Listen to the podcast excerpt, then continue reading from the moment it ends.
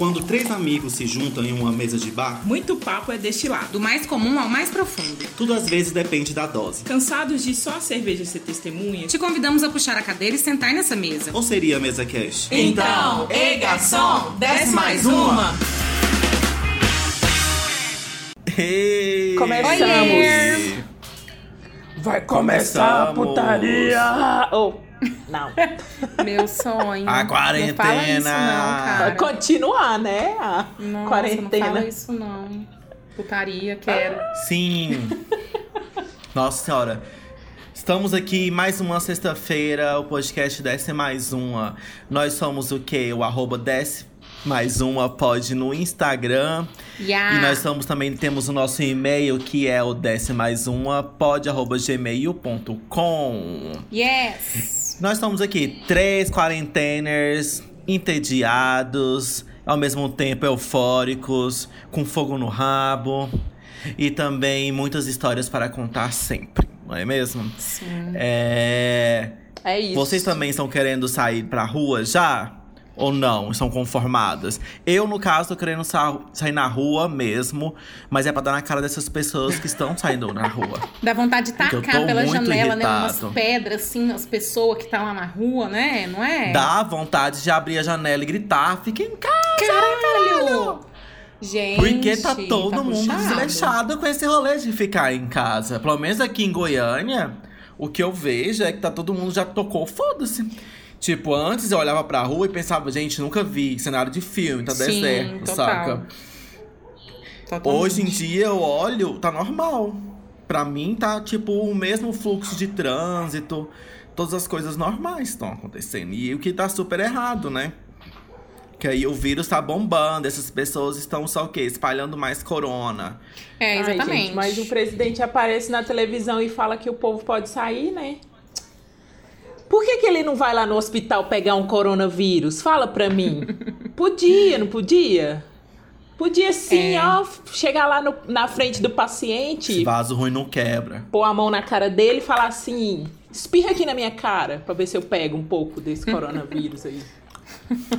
Mas isso aí ele não faz, não. Esse, esse demônio. Oh, Jesus. Nesses momentos de ódio, nesses momentos de tristeza, nesses momentos de alegria, o que, que a gente faz? A gente bebe, né? É a nossa válvula. Tá difícil, Eu estou aqui né? bebendo um bom drink que eu inventei, porque eu já não tenho mais o que inventar nessa quarentena. Então agora eu passei a inventar drinks. Tudo que eu vejo pela frente eu misturo e coloco um álcool em cima e bebo. E vocês estão aí já acompanhadas de quê mesmo, meninas? Hoje eu tô Eu, bem acompanhada sempre, da a- boa e velha cerveja. Você também, né, amiga? Eu também. Boa e velha Cerveja. cerveja. E é Petra, por pois não tenho mais dinheiro pra comprar Heineken, gente. Desculpa. ai, ai. Bom que tem cerveja pra tudo, né? Pra todos os bolsos, todos os gostos. Exatamente. E é isso.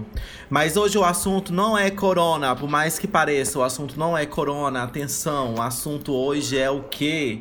A gente vai fazer mais um jogo, um jogo legal, um jogo divertido, um joguinho que você pode fazer também com os seus amigos, porque em tempo de corona, isso, tempo de corona, tempo de quarentena, é fundamental você manter o contato com os seus amigos, com a sua família, porque para você não se sentir sozinho, então é legal você fazer essas, essas dinâmicas, né, Pra você se sentir melhor, se distrair também, fazer alguma coisa legal, divertida, e você pode fazer aí cada um na sua casa, não precisa fazer na casa do coleguinha, tá bom? Não de aglomerações, não é live, é um joguinho, pode ser feito também no seu celular. E esse jogo é o quê? É o Top 3. Top Three. Sim. Aqui é top, mas não é música sertaneja, aqui é top 3, tá bom? E o que, que é o nosso jogo do top 3? Top 3 coisas variadas que a gente mais gosta na vida. Então, top 3 filmes, top 3 séries, top 3 comidas, top 3 qualquer coisa. É o que a gente é o nosso top 3. É o Yes. nosso top 3. Aqui nós somos três amigos e vamos fazer o top 3. Sim! E aí, gente, já aí, vai animadas, ser legal, garotas? porque assim, tem algumas coisas, né? Por exemplo, filmes, séries, novelas, enfim. Coisas que já vão ficar como sugestão pra vocês, caso vocês não tenham assistido. Isso que é o legal. E, Sim, é uma. E além de ser uma, acho que uma oportunidade também de vocês conhecerem ainda mais sobre a gente, né? Assim como o outro jogo É, tinha essa proposta. a gente. né? Eu acho que essa também Isso. vai ser legal. E pra gente dar umas boas risadas, né, gente? Porque não tá fácil pra ninguém. Vamos ocupar nossa É. mente, entreter. É isso que a gente tá buscando aí. Tem hora que a gente precisa de umas coisas, de uns, duas coisas pra desanuviar, pelo amor de Deus. Eu, assim, eu segui um critério na minha escolha que foi. Não só coisas que, que eu mais gosto, que eu mais gostei, mas coisas que, tipo, fez uma, uma diferença na minha vida. Que, tipo, dessas escolhas, de alguns desses tópicos que a gente vai falar, foram coisas que eu, que eu vi que teve uma mudança, assim, mudou meu olhar pra alguma coisa, me acrescentou em alto, tipo. É, foi uma experiência massa, é, eu me identifiquei de alguma forma. Então, eu acho que o meu critério de escolha foi esse mesmo, assim. O que realmente eu, eu vi que fez diferença, assim. Que foi quase que um marco na minha vida, sabe? Arrasou. Das coisas sérias, né? Porque tem muita coisa que vai ser palhaçada aqui também. É, palhaçada. E assim, Que a eu, é eu, por exemplo, eu usei um, um outro, um outro critério que foi de memória afetiva. Tem muita coisa que, assim, às vezes, pra mim, é- tem Uhum. muito a memória afetiva, sabe? Muito forte. E então, teve algumas coisas que, assim, também. poxa, isso aqui me trouxe uma mensagem e tal, mas eu tenho uma memória afetiva tão mais forte com essa aqui que traz uma conexão muito mais profunda. Então, é isso aí. Isso que, Isso de repente, mesmo. é, é válido olhar pra, pra tir- ir tirando, né? E fazendo a seleção também. Eu Mas fiz é a isso. junção dos dois, um pouco. Né? É. Então, tá. Então vamos começar. É, pra- Vamos. Vamos começar o top 3. Então começa e com a ordem. o primeiro é qual? Ordem A alfabética. gente vai começar com top 3 filmes. Vamos fazer seguir aquela ordem, Pelo né? mais a difícil. alfabética. então, top 3 filmes. Cada um vai falar um agora dentro dos seus top 3. É, não é uma ordem, né? Do melhor, Não, tipo, primeiro, segundo, é. terceiro. Não. Não, é aleatório. Top 3. Então, top 3 filmes. E aí, Ana, qual que é o seu primeiro top 3 filmes? Então, eu tenho uma dúvida pra começar com esse. Porque é Matrix a trilogia, mas aí são três filmes. Eu tenho que escolher um? Não, acho que não. Não, você, não Porque não é uma precisa, não tem trilogia, regras. né? Aqui a gente não tem regras. Então, assim, eu colocaria o Matrix a trilogia. Se fosse pra me escolher entre os, Mas por quê? entre os três filmes, é, eu colocaria o primeiro, obviamente, né? É, mas assim, por quê? O filme, assim, pra mim, ele, além de ser uma obra de arte incrível, realmente, eu acho que a mensagem que o filme traz, ela é muito contemporânea. Foi um filme que foi lançado em 99. Eu nunca esqueço a primeira vez que eu assisti esse filme, então tem também uma memória afetiva. E eu não entendi porra nenhuma. e eu fiquei, tipo assim, Mas anos provavelmente você viu várias vezes até É, eu tudo, tinha né? nove anos quando ele lançou, né? Eu era uma criança, mas eu lembro Era direitinho antigo, é. de eu Você assistir. viu Você viu no cinema ou você viu em fita cassete? Vi, não, vi na TV, no SBT, nunca esqueço. No SBT. Ah, eu acho que eu também vi Matrix no SBT. E aí passou super Também. tarde na época, eu nem sei como que eu consegui ver, porque eu lembro que minha mãe era bem chata com esse trem de ver filme na TV. Mas eu assisti ele a primeira vez, tenho uma Uhum. memória muito grande de justamente ter ficado muito confusa com o filme. E aí, óbvio, né, gente? Depois eu até tive a oportunidade de assistir no cinema, naquelas sessões especiais que eles fazem, sabe? De alguns filmes antigos. Então eu tive a oportunidade de assistir Uhum. no cinema. Eu acho que o filme ele traz essa mensagem. é, todo mundo sabe a história do Matrix, né, gente? De que nós somos programados e lá lá lá. Então, assim, eu acho que é bem contemporânea a mensagem do filme. De que nós, na verdade, vivemos uma, uma realidade paralela, uma utopia, onde os seres humanos nós somos máquinas, né? E vivemos essa representação de, de uma Matrix, né? Que é o nome, que nos comanda pra, pra um mundo ideal. Um mundo. Pô, né, cara, onde- você tá dando spoiler então aí? Porra, o filme tem 21 anos, eu acho que pode, né? e a construção do escolhido, tem toda essa ficção que traz é, uma coisa assim, até então eu acho que muito nova, né? Assim, de ter uma pessoa que vai ter esse despertar, de perceber. Então você pode fazer muitos links com a nossa percepção mesmo. Quando a gente começa a se perceber, quando a gente começa começa a se conhecer, o como que a gente vai se desconstruindo enquanto ser humano. Então eu acho que a mensagem que o filme traz de modo geral é bem interessante. Então, o meu top 3 filmes aqui, o primeiro que eu quero falar é de um cineasta que eu amo muito. Acho que eu já assisti todos os filmes dele, que é o Almodóvar, que é um cineasta espanhol.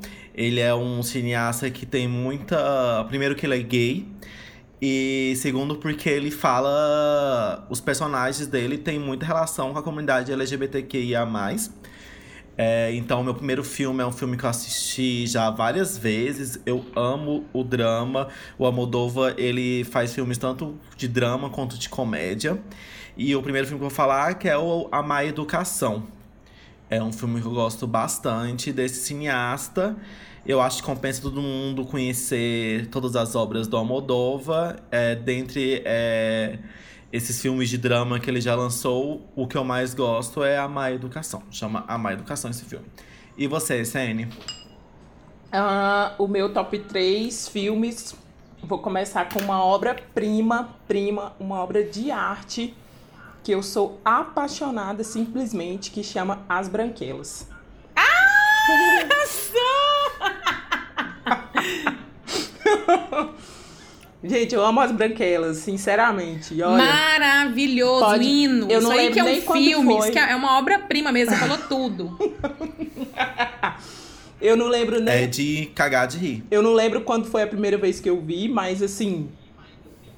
é, toda vez que passa, eu assisto e eu dou risada do mesmo jeito. Entendeu? é isso que é legal. Eu amo, amo as branquelas, gente. E sim, eu não preciso nem explicar, porque eu tenho certeza que, Né? que a maioria, Toda- muita a maioria gente já viu. já viu. Então, assim, as branquelas, É um. Latrel, é clássico. E é, isso. É aquele filme que, assim, a maioria já viu pelo menos três vezes, amiga. No mínimo, no mínimo, três vezes. É. Mas, cara, incrível, incrível. É de cagar de rir, como diz o Leandro. E aí, Ana? Ah, eu, é, eu já de novo, né? Muito rápido. Então, é, outro filme que eu amo, é, e esse tem muito memória afetiva, acho que foi é, um filme. É uma linda mulher. É, E esse tem muito forte. Pretty Walking down woman. the street, pretty woman. Esse tem muito forte pra mim a memória afetiva, porque eu acho que eu assisti. Acho, eu tava até comentando com o Lê esses dias, né, Lê? Que eu acho que provavelmente é o filme que eu mais assisti na minha vida. Eu acho que eu assisti esse filme pelo menos umas 20 a 25 vezes. E todas as. ah, Tipo assim, pelo menos 80% das vezes eu tava com a minha mãe. Porque minha mãe é completamente apaixonada nesse filme. Esse sim eu vi no cassete. Minha mãe, eu acho até que tinha o cassete dele, porque ele é dos anos 90. Eu fui ver hoje, eu não sabia. Sim. Ele é de quando eu nasci. Olha que incrível isso. Eu fiquei chocada. E, tipo assim, eu lembro muito claramente de eu assistindo ele recorrentes vezes com a minha mãe. Eu acho, assim, é um romance muito. é, tipo, de uma, contado de uma maneira diferente, né? É um roteiro até que original, eu acho, pra época. É interessante a história, todo o preconceito que ela sofre. É, então eu acho que tem uma construção legal o filme. Tem a Julia Roberts, que é maravilhosa. Tem o Richard Gere também, que eu sou fã demais dos dois. Então, assim, gente, Uma Linda Mulher eu acho que também é um filme que fala por si só. E pra mim, realmente, ele tá no- meu top 3 muito por memória afetiva. Provavelmente foi o filme que eu mais assisti na minha vida, que eu gosto muito, que eu me divirto, que é um filme leve, que eu gosto de assistir. E que tem muita essa conexão com a minha mãe. Então eu não podia deixar de trazer ele. Também amo. É, o meu filme agora que eu vou falar. É, vou continuar no Almodóvar. O Almodóvar ele é- foi completamente essencial na minha formação, no meu olhar sobre cinema, sobre roteiro, sobre fotografia, é, direção de arte, que o Almodóvar é muito foda, a paleta de cores dele é muito incrível, é, ele é muito conhecido pelas cores do Almodóvar, até a Adriana Calcanhoto já cantou sobre isso. E como eu falei de um filme de drama dele, A Má Educação, eu vou trazer um filme de comédia que eu assisti já algumas vezes. Eu estou muito afim de, de rever esse filme, mas eu não consigo mais achar esse filme, o download desse filme. Inclusive, alguém souber de algum lugar, eu preciso de um link que eu tenho muita vontade de rever, faz tempo que eu não vejo. Que é o Mulher, Mulheres à Beira de um Ataque de Ai, Nervos dele. adoro! É maravilhoso demais esse É filme, maravilhoso, gente. é Você ótimo. chora de rir E é um também. filme de comédia, é muito bom, assim. muito bom. É muito bom e é uma comédia com todo aqueles traços da Almodóvar, uma comédia meio dramalhona, Uhum. assim. E sem ser clichê, mas ao mesmo tempo, quando parece ser clichê, ele eleva o clichê ao máximo e fica cult, saca? É muito eu bom. acho incrível, eu acho incrível. Mas. O Almodóvar ele é muito conhecido por essas mulheres fortes, tá? Ele tem muitos personagens femininos, fala muito sobre o feminino, por mais que ele seja um homem, um homem gay, mas eu acredito que as referências dele sejam muito de mulheres, mulheres fortes. A mãe dele, ele sempre traz no- nos filmes. É, tem um filme dele que chama Tudo Sobre Minha Mãe também, que é maravilhoso. Então, acho que pra quem é mulher também vai se identificar bastante com os filmes dele. E é isso. Bom. E você, Indecene? Eu, meu próximo filme é uma tipo uma comédia românticazinha também, uma coisa leve, mas é um filme que eu adoro também, é aquele negócio toda vez que passa eu assisto, que chama simplesmente Amor. É um filme Ai, eu amo também. é um filme britânico. É, com o Hugh Grant, tem vários Uhum. atores, tipo assim, a Keira Knightley, são vários atores mais conhecidos na no Reino Tem um Unido. elencão esse filme. É, Acho que eu tem Law filme. também, não tem? Viajando. Não, acho que não. É o Colin Firth. Tem a Laura Linney, tem o Rodrigo Santoro no filme, ele é muito fofo. Tipo assim, não fala muita coisa, mas o papel dele foi bem fofinho. Ele e, tipo assim, é uma comédia. É uma comédia romântica, mas assim, não é aquele negócio, ai, que vai descambar no final feliz. É, é um- coisas da vida mesmo que podem acontecer. A vida dos personagens meio que tá entrelaçada, sabe? É muito legal assistir, é uma coisa muito leve, assim. Você dá uma esparecida, ai, não quero nada muito ai, muito pesadão aqui pra assistir, já tô cansada da rotina, vou pôr simplesmente amor, que vai ser um negócio mais tranquilo. É, então é isso, é, é, é uma coisa bem, bem light em tempos de É quarentena, muito bom esse né? filme, adoro. E aí, voltou. Passei a bola é eu, pra né, você. novo. Então, é gente, você, eu percebi que eu Ana. sou meio. meio nerd, porque eu pus dois filmes nerds. É, o outro é o Rogue One. Ele é um spin-off da série do, do Star Wars. É, ele é entre o filme 3 e o 4, então ele foi dessa última. dessa última derivação aí, né, dos filmes mais recentes. É, ele conta é, como que foram, pra quem entende de Star Wars, né, ele é a his- a história assim, entre como que foram roubados os planos da Estrela da Morte. Então, pra quem acompanha a série, isso é uma resposta que a gente nunca tinha tido há tantos anos. Então, foi muito legal. E assim, eu acho que, além de tudo, é, não foi só legal por contar isso, mas porque o filme realmente foi muito bem, assim. é, A história foi muito bem contada. e diferente dos demais filmes do Star Wars, é uma história com começo e fim. A gente já sabe o que, que vem antes e o que, que vem depois, porque são justamente os outros filmes. E então, assim, a construção foi incrível, a fotografia do filme é incrível. Tem uma cena muito icônica que já tinha. É, que ela é da, da sequência do 4, 5 e 6, que foram feitos lá nos anos 70, e aí a gente vê, revê aquela cena com os gráficos que a gente tem agora. Então, assim, pra quem é fã do filme, foi muito emocionante. Foi uma coisa assim, no cinema, eu lembro de, tipo assim, chorar mesmo, sabe? Então, pra quem é, é fã dessa cultura aí do Star Wars, desse universo, foi um filme, pra mim, particularmente, foi o mais, o mais marcante da série. É isso aí, gente. Mas assistam, quem não assistiu, É. vale muito a pena. Yes. É, eu queria indicar um, indicar não, né? Entre os meus top 3, eu sou muito fã de, de filme nacional. Eu amo cinema nacional. Eu acho cinema nacional muito foda. Acho que a gente precisa pesquisar mais sobre filmes nacionais. Tem pra todos os gostos. Filmes incríveis aí. Acho que todo mundo precisa conhecer. Se você fuçar, você vai encontrar filmes incríveis. É, o filme do meu top 3, ele chama Os Famosos e os Doentes da Morte.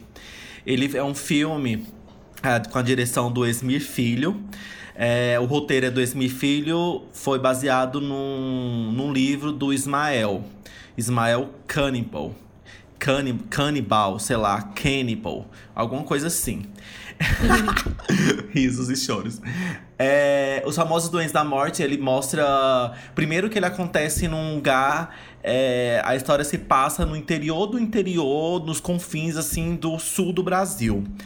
É, eu acho. E é legal a gente conhecer é, esses lugares, tipo. Que a gente não tem tanto acesso, né? Tipo, Bacurau mostra muito do Nordeste do Brasil. E esse filme, ele fala do... Ele se passa no Sul. É, a trilha é incrível, a trilha tem Bob Dylan, que é muito foda. A história fala sobre um, um, garoto que ele vive nessa cidade e ele quer muito sair dessa cidade porque ele quer assistir o show do Bob Dylan. E a forma dele sair dessa cidade é através de, de conversas pela internet, através de um blog que ele tem. Então fala muito da relação desse personagem com a cidade que ele vive. A fotografia é incrível, é um filme super poético, é muito bonito. E tem uma frase desse filme, que é a frase do Ismael, que é uma frase que eu acho que tá extremamente no nosso contexto agora de isolamento, de corona, que é, eu amo essa frase e assim, ela realmente fala muito do que a gente tá vivendo agora, que é estar perto não é físico. É uma frase muito forte no filme. Estar perto não é físico. E é justamente isso que a gente faz. Tipo, a gente tá aqui, a gente conversa muito pela internet, a gente tá só tendo esse tipo de relação pela internet. Então, essa Sim. coisa é a presença. Você Sim. está perto das pessoas não fisicamente, está perto das pessoas através de sentimento, através desse contato online. E é o que esse personagem ele busca, esse contato online com o mundo externo. Que incrível. Então fala muito da relação dele com a cidade, com a família dele, com a cultura da cidade dele. Ele meio que ele não se sente ali é, muito aceito, ele sente uma pessoa estranha naquele meio. Então fala muito dessas estranhezas. É, é incrível o filme. Ele não é um filme muito conhecido, mas é um filme que você consegue achar facilmente na internet para baixar. É, eu super indico, acho que é uma ótima forma de conhecer um cinema nacional. Ele é, não é um filme novo, é um filme de 2010. É um filme mais antigo, mas é um filme que eu super recomendo. Acho super foda de todo mundo estar tá assistindo aí, conhecer um cinema que às vezes as pessoas não conhecem que é feito no Brasil. É isso aí, é fica isso. a dica, galera. E você, Arrasou. Arrasou. Filme Vai nacional, realmente, a gente tem que dar mais valor mesmo, não é mesmo, galera? É, a minha indica indicação, não, né, gente?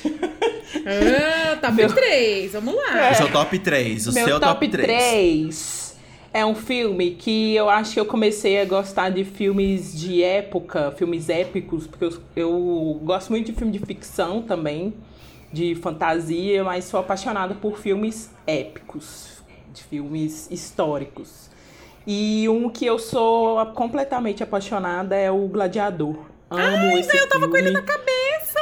Eu, gente, vai falar gladiador, tomara, tomara. Eu amo Gladiador, cara, é uma história Ai, incrível. É muito bom. É, tipo assim, você viu que eu só coloquei coisas óbvias, nada muito cult, mas assim, são os filmes que eu mais gosto mesmo. E é outro também que passa um milhão de vezes, eu assisto todas as vezes. Porque, né, nada como você ver um cara que era comandante do exército, virou escravo, depois gladiador e é depois foda. foi lá e pan, não vou contar, né, a história. É, Que- porque vai que eu não, não tem sei, gente né, não assistiu. É que tem, gente. Pode acontecer, né? Da pessoa não ter assistido. E é um É. filme Eu assisti, mas eu nem lembro direito do filme. Hã? Nossa, é maravilhoso. Eu assisti, mas eu não lembro muitos detalhes, mas eu assisti. É incrível. Passou bastante, né, na televisão. Demais, Sim. demais. É, mas é isso, Gladiador, quem não viu, veja. Quem já viu, vê de novo, porque vale muito a pena. Isso. E vamos keep going aí nesse top 3, porque né, Agora a é gente tá só no Agora começo. é série? Série. Sim, vamos para agora as séries. E aí, Sen- ô, Ana? Ah, eu que começo que é a toda vez, série? né? E essa série, ela foi. Curti. O Flavinho insistiu muito pra mim assistir essa série. Foi uma série bem difícil, que é o Breaking Bad. Mas que não tinha como não estar no meu top 3, porque, assim, é uma série incrível. Ela foi uma série premiadíssima. é, mas, assim, o que, que ela conta, né? Ela conta. eu- eu- isso aqui, gente, eu vou falar porque não é muito bem um spoiler, tá? Meio que nos dois primeiros episódios já conta. É um, um cara que tem uma vida mediana, super pacata, ele descobre que tem câncer. E ele, ele tem um ex-aluno que é traficante, e esse ex-aluno dele faz uma proposta para eles produzirem metanfetamina. E aí se desenrola é, um enredo, uma trama muito realmente assim incrível. A construção dos personagens, As atuações de todos, não dá nem pra falar exclusivamente de um, porque todos os personagens da série têm atuações impecáveis. A série realmente, assim, é muito brilhante. Muita gente deve ter no seu top 3 essa série, porque é uma série que, na época, né, gente, porque ela também é antiga, eu assisti ano passado. Eu assisti tudo de uma vez em, acho que, tipo, seis meses, sabe? É, então, é uma série que não podia faltar no meu top 3. Mexeu muito comigo, particularmente. É, por retratar essa. É uma série até um pouco pesada em algumas temporadas. Por retratar essa coisa de droga e tudo mais. Mexeu muito comigo, mas foi uma série que valeu muito a pena pela arte mesmo. Porque é uma série muito bem feita, muito bem construída. Chique. É, do meu top 3 aqui de séries, é, mas uma das, uma das primeiras séries que eu assisti e que eu realmente, assim, que me fez converter para esse mundo da série, saca?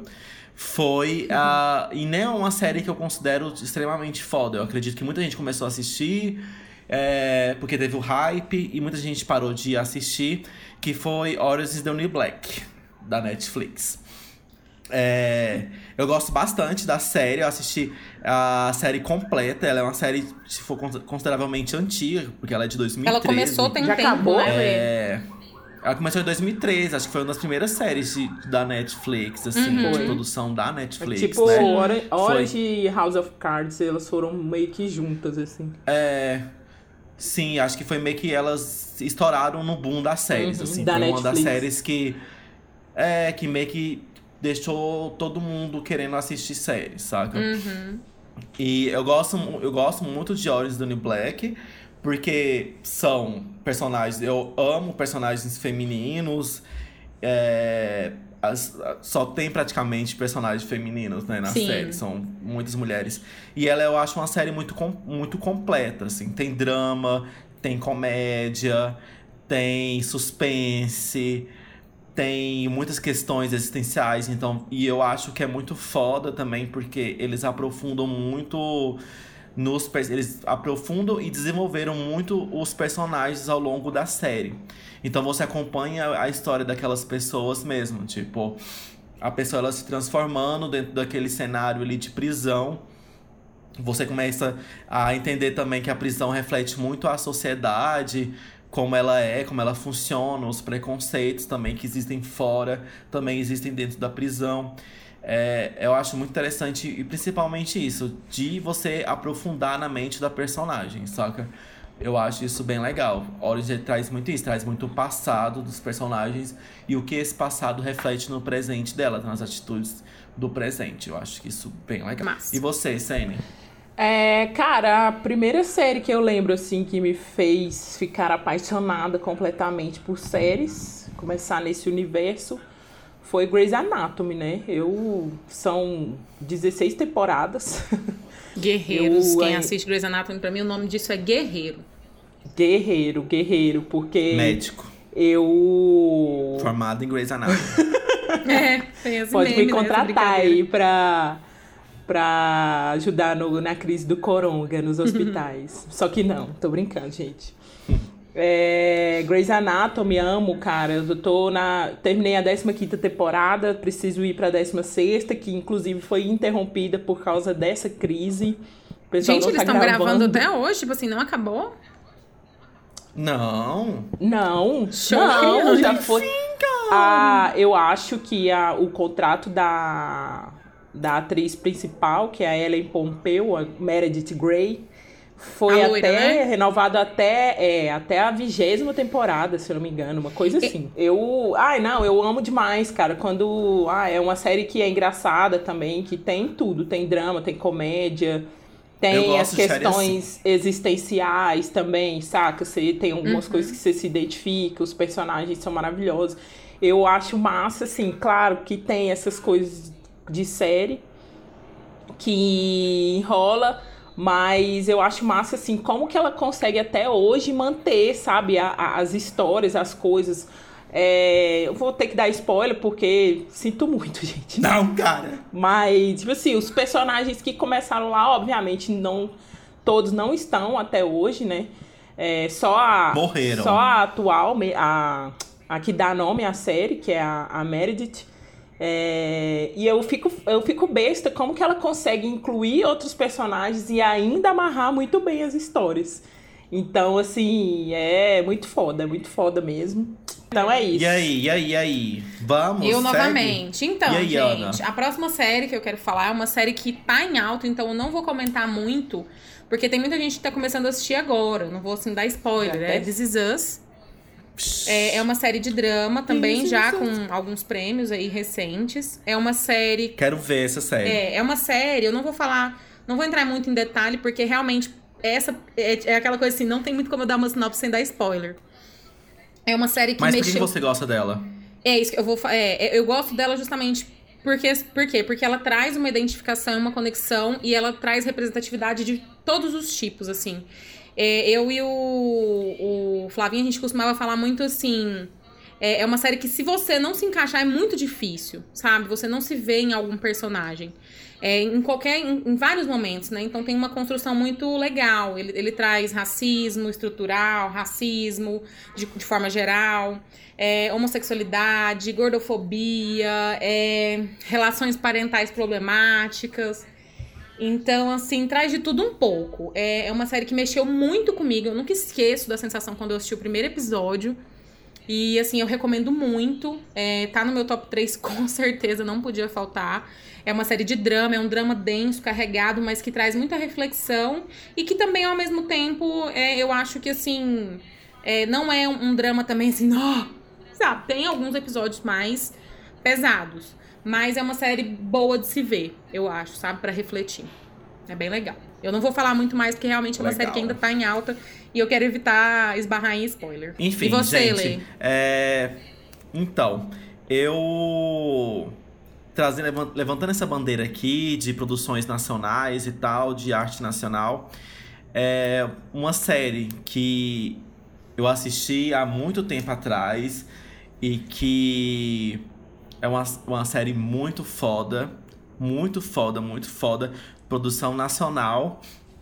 Eu acho que eu assisti, eu era até, sei lá, pré-adolescente, não sei. Acho que eu nem tinha idade pra assistir essa série, mas eu acho incrível. Presença que de é Anitta. Os Normais.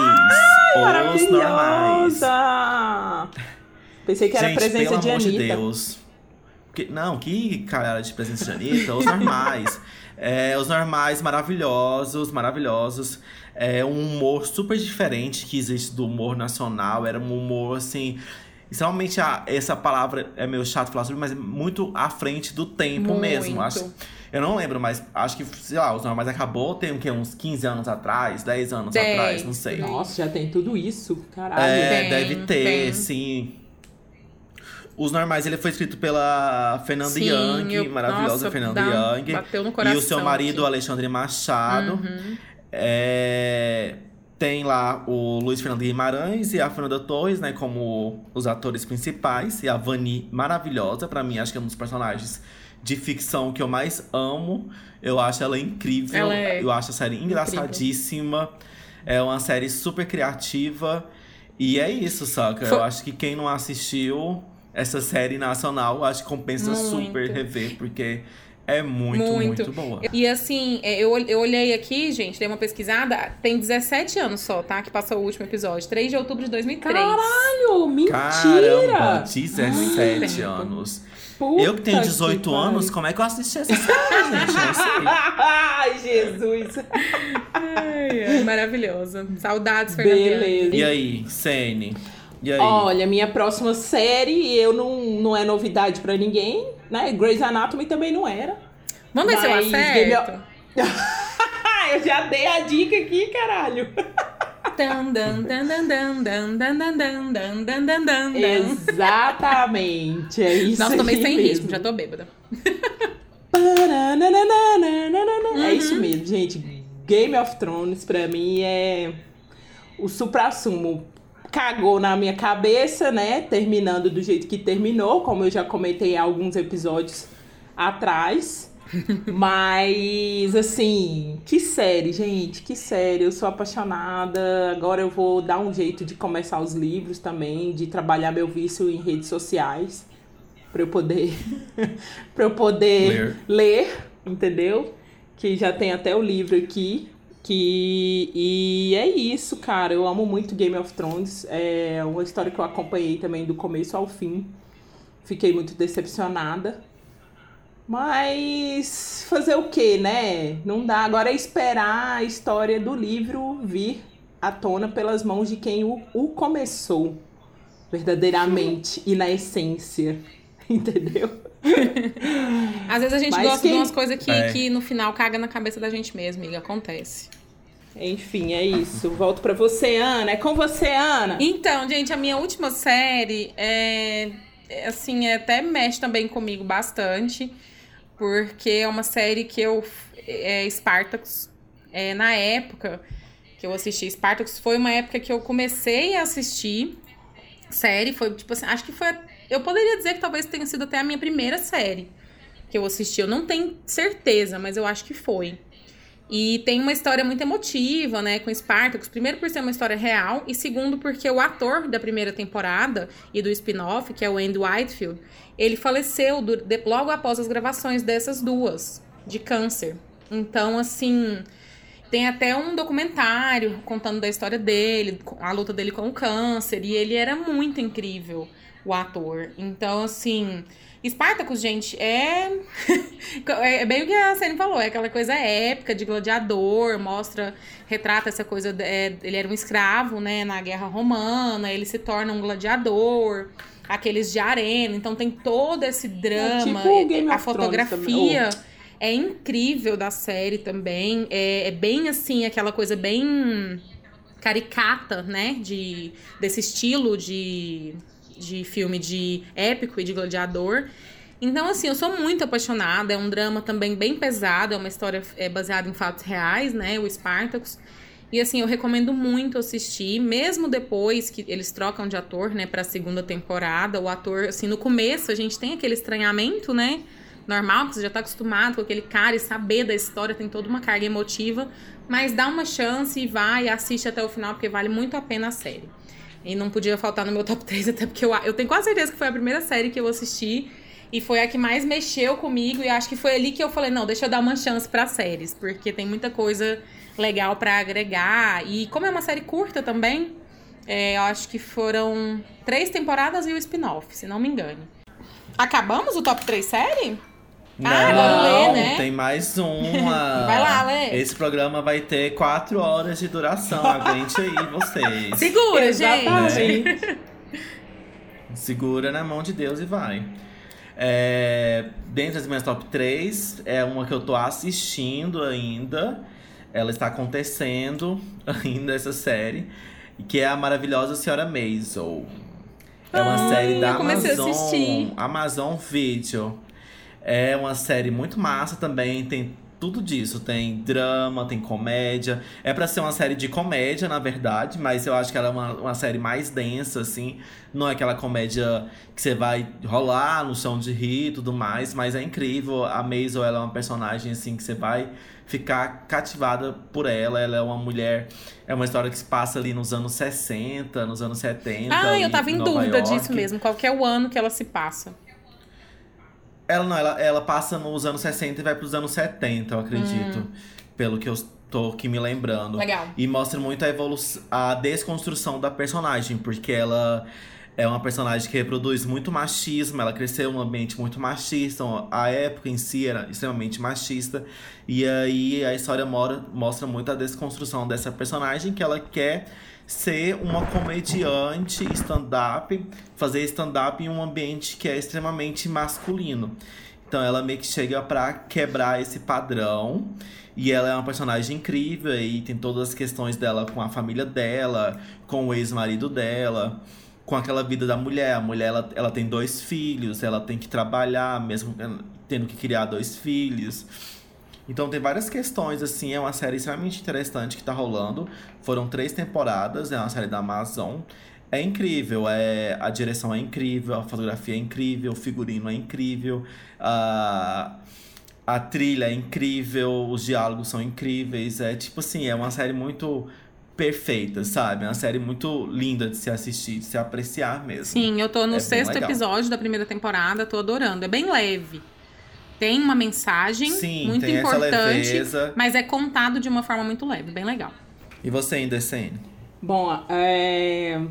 Véi, eu amo demais Sex Education, é muito boa. Mas ela, então, véi, seu top ai, 3, ela- a última é o Sex Education? Sex Education. Ah, tá. Eu... Você tem uma quedinha por essas coisas de adolescente, Isso, eu né, ia Sen? falar isso agora. Olha, ela mexe muito com, meu, com a minha garota de 15 anos, entendeu? Ah, adoro.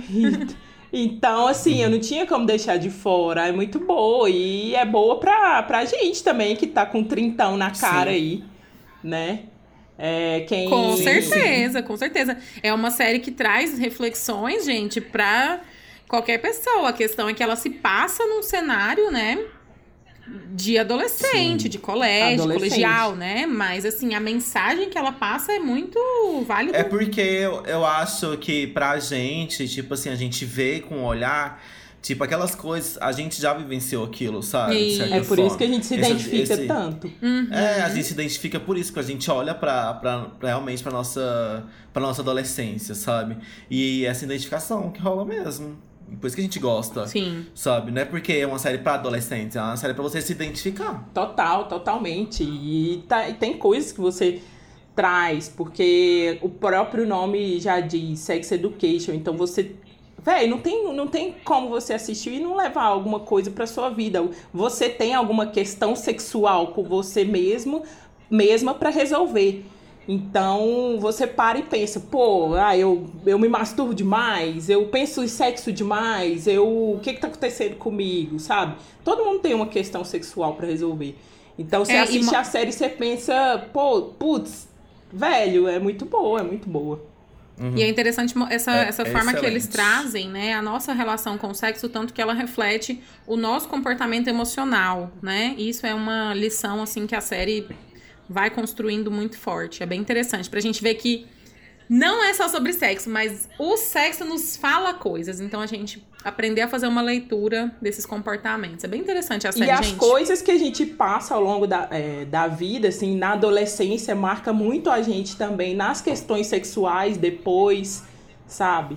Então, é muita reflexão, É, cara. muito bom. Dá uma chance. Se você não assistiu, vai logo lá na Netflix, aproveita a quarentena e assiste logo. Então, a gente se alimentou agora de muito conteúdo, né? A gente falou bastante. Agora a gente vai alimentar o quê? O bucho mesmo. Qual que é o nosso top 3 comidas que a gente gosta de comer? Horrores, todo mundo que gosta de comer. Quais são as suas três comidas favoritas? Fala aí. Eu vou Ana. falar uma por vez ou as três de uma vez, nesse caso? Não, uma por Ah, tá. vez. Mas no, no, no geral serão três. Tá. É, então, a minha. E essa eu posso colocar em primeiro lugar, tá? Não tem isso, não, mas eu vou colocar. é espetinho, gente. Ou, cara, uma jantinha mexe com o meu coração, entendeu? Não adianta, pra mim é a reflexão mais completa que engloba tudo de melhor que há no mundo. Tem carne, tem tomate, tem mandioca e tem uma farofinha. Então não é só o espetinho, né? É o espetinho com acompanhamento. É a acompanhamento. jantinha, Se é a tiver só espetinho, jantinha. Ou seja, é uma, uma janta. Mas a jantinha é o fechamento, entendeu? É isso. É um churrasco compacto. Isso, exatamente. Um churrasco compacto. É isso, melhor definição. Pra mim é meu top one. Então, a minha é uma coisa que eu gosto de comer porque quando eu como ela parece que eu é um sempre é um momento de descanso, que eu vou descansar, vou ver alguma coisa. É, é a Pipocas. pipoca. Eu amo pipoca, pipoca de sal, pipoca de doce. Adoro. Estou sempre. Não pode faltar aqui almírio de pipoca em casa. Porque se eu for querer assistir alguma coisa, eu tenho que estar comendo uma pipoca. Pipoca realmente é um comfort food. Vai lá, Sene, e tu? Cara, eu vou na mesma linha aí da jantinha, mas o churrasco mesmo, entendeu? Você gosta eu da gosto carne. da coisa. É, eu gosto da, da, da carne, eu gosto da coisa completa, o evento, o churrasco, a galera. Porque o churrasco não é só a carne samba, assando, sacou? Um samba tocando, É. carne Churrasco é uma experiência, né, gente? suando, O churrasco é a experiência, mas assim, a carne assada, pra mim, oh Deus. O feijão tropeiro, a mandioca, Vinagrete. o vinagrete. Tem vezes que eu como só o vinagrete, o arroz e a carne, enfim. Já deu água Ai, na boca só de falar, porque, né, tem, tem um mês ou mais que a gente não sabe o que é ir pra um churrasco, trancado em casa. Então, a minha segunda é pastel. Cara, Ai, amo. É, eu, eu, assim, eu também tenho uma memória afetiva com, com o pastel. Meu pai, ele me levava todo, todo final de semana, ou com, com uma certa regularidade, no mercado, que é um aqueles mercados, gente. Toda cidade tem esse mercado, né? Aquele mercado lá, sabe? Aquele mercado, é esse mesmo. que Fica no centro, geralmente. Mercado popular. É. E ele me levava pra comer pastel com uma regularidade muito grande. Então tem uma memória afetiva, mas é porque eu realmente sou muito fã de pastel. Tem a memória afetiva de fazer massa com a minha mãe, fazer a massa ali do pastel. Então é comfort food também pra mim muito grande. A, a minha comida que é uma comida que eu aprendi a comer recentemente. Porque o ingrediente principal dessa Ah. comida eu não gosto. o que é muito Abacate. contraditório. Sim. É, guacamole, Guacamole. que é a comida que eu. Entre as três comidas. Eu amo, eu sinto assim, às vezes eu fico, sei lá, 15 dias sem comer, me dá uma vontade de comer guacamole tremenda, saca? E eu não gosto de abacate. Só porque o guacamole acaba que com os outros ingredientes e o limão, o limão sempre ajuda é, nessa quebra do sabor do abacate, faz com que o sabor ali vire Total, outro, é. sabe? Vira O abacate tem um sabor mais neutro, né? Então acaba que o- o- os outros temperos abraçam, né? O, tira aquele sabor do Sim. abacate mesmo. Sim, mas pra mim o abacate, ele é primo de uma coisa que eu vou falar ainda nesse episódio, que eu não gosto também. Então fique já o suspense. Adoro. Por isso eu também não gosto de abacate. Então conta aí pra gente, Beleza. Sene. Qual que é a sua segunda comida? É. Ai, gente, estrogonofe. eu também gosto Minhas comidas- De carne ou de as- frango? as- Ou qualquer um? De frango, de frango. Não, de frango. Tipo assim, eu como de carne, mas tem que ser de frango, não tem como. Cara, ai, velho, dá água na boca aqui, só de imaginar. Estrogonofe é bom demais, cara. Põe o arroz, o estrogonofe e a, Batata. a batata palha, putz, vai cagar. É, É e eu não mesmo, sabia, né? Não sei onde que eu vi esses dias na televisão falando que estrogo- estrogonofe era comida chique. Falei, gente, um trem mais simples do Nah, mundo de fazer chique desse não sei é onde. chique. Não, mas é porque antigamente estrogonofe era meio que chique mesmo. Estrogonofe era tipo comida de casamento, saca? Até Ah, hoje é. Tinha total. esse rolê. É o bom do estrogonofe é porque é fácil, depois você pega o jeito e é rapidão. É massa. Exatamente. Glória a Deus. Hum, adoro, que delícia. Ah, tá Também. dando fome. E por- em terceiro, gente, o meu é hambúrguer, sanduíche. E aí eu não vou entrar na esfera assim de, sei lá, fast food, fast food, Fast dog ou gourmet. Fast food. Fast food. Isso aí, sabe o que, que é Fast isso? foda. Só abstinência. A pessoa tá tão quarentena que tá falando foda fode. Mas eu não vou entrar nesse mérito de fast food, hambúrguer gourmet ou x salada de pit dog. Porque Um eu gosto dos hambúrguer. três do mesmo jeito. Pra mim, amo. Pra mim, sanduíche é a refeição completa, cara. Entendeu? Ai, Amor por um sanduichão. Ai, Amo, amo, amo. Puta que pariu. Comeria todos e tudo isso que você falou, eu comeria todos, todos. Mas uma coisa que eu gosto também, que tá no meu top 3, é não uma comidona, né? Um doce, porque eu sou uma pessoa muito do açúcar. Eu gosto muito de doce, tudo que é doce eu gosto. Quanto mais doce, melhor. E esse doce, ele tem, tipo, muito. É, tem esse lance do comfort food, porque tem uma- a ver com a minha infância, com o meu passado, com a minha avó, que é o doce de leite. Ai, que legal! Eu amo. Pra mim é o top 3 doce de leite. Tem tudo que faz mal? Tem tudo que faz mal, porque tem muito leite, tem muito açúcar, açúcar pra caralho. Mas eu amo doce de leite, é um dos meus doces, acho que é o meu doce favorito. Doce de leite, lembra muito minha avó, lembra muito minha infância. Eu como e aí eu viro os olhos de prazer. O meu. Minha comida preferida número 3 é o cachorro quente. Ah, você jura? Amo, juro, juro juradinho. Véi, amo, amo. Inclusive eu fiz essa semana. Porque, ai, véi, simples, né? Também, simples e agrada. Mas como é que é seu cachorro quente? Ele é simples, porque tem um monte de gente que enfia um monte de coisa Não, não, quente, não, né? não gosto, não gosto, não gosto de. Que é horrível também, não gosto. Não gosto desse- Eu prefiro o simples também. Como Não é que você gosto desse põe? de- Salsicha, de- pão, molho. Molho. Salsicha, E pão. batata palha, né? Batata palha, com certeza. Não É, sou muito fã de colocar milho, ervilha. Catupiry. Eu Porque. Não, eu gosto. Agora colocou não, ervilha, catupiry não. Não, mas eu acho que é porque vai caindo, sabe? Vai, de- vai, É. vai arregaçando o negócio todo, não dá certo. Eu como. eu como. Catupiry também eu como. Mas eu prefiro o simples mesmo. Sim. O Segue próximo o é o baile. Guilty Agora qual que é o Pleasure. nosso top 3? Hã? Qual que é o nosso top 3 agora? É o Guilty. Pleasure. É o Guilty Pleasure? Já? É. Aqui na minha sequência era outra coisa, mas vamos então.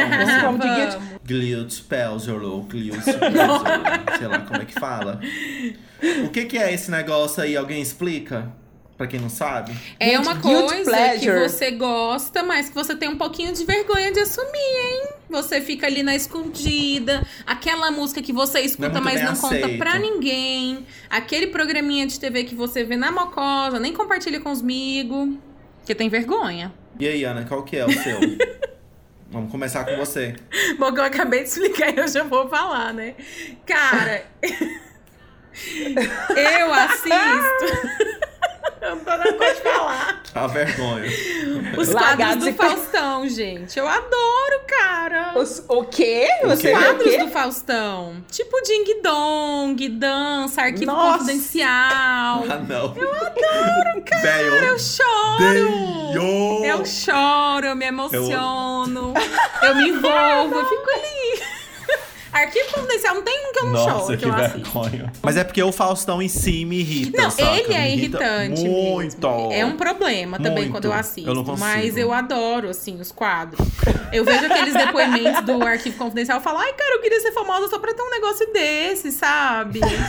Aí o Ding Dong, tenho- eles trazem os artistas que tá lá parado, tá enfurnado na, na garagem de casa tem um século, sabe? É muito divertido, eu adoro. Véi, não, Dig, Dig Dong, eu não tenho como te apoiar.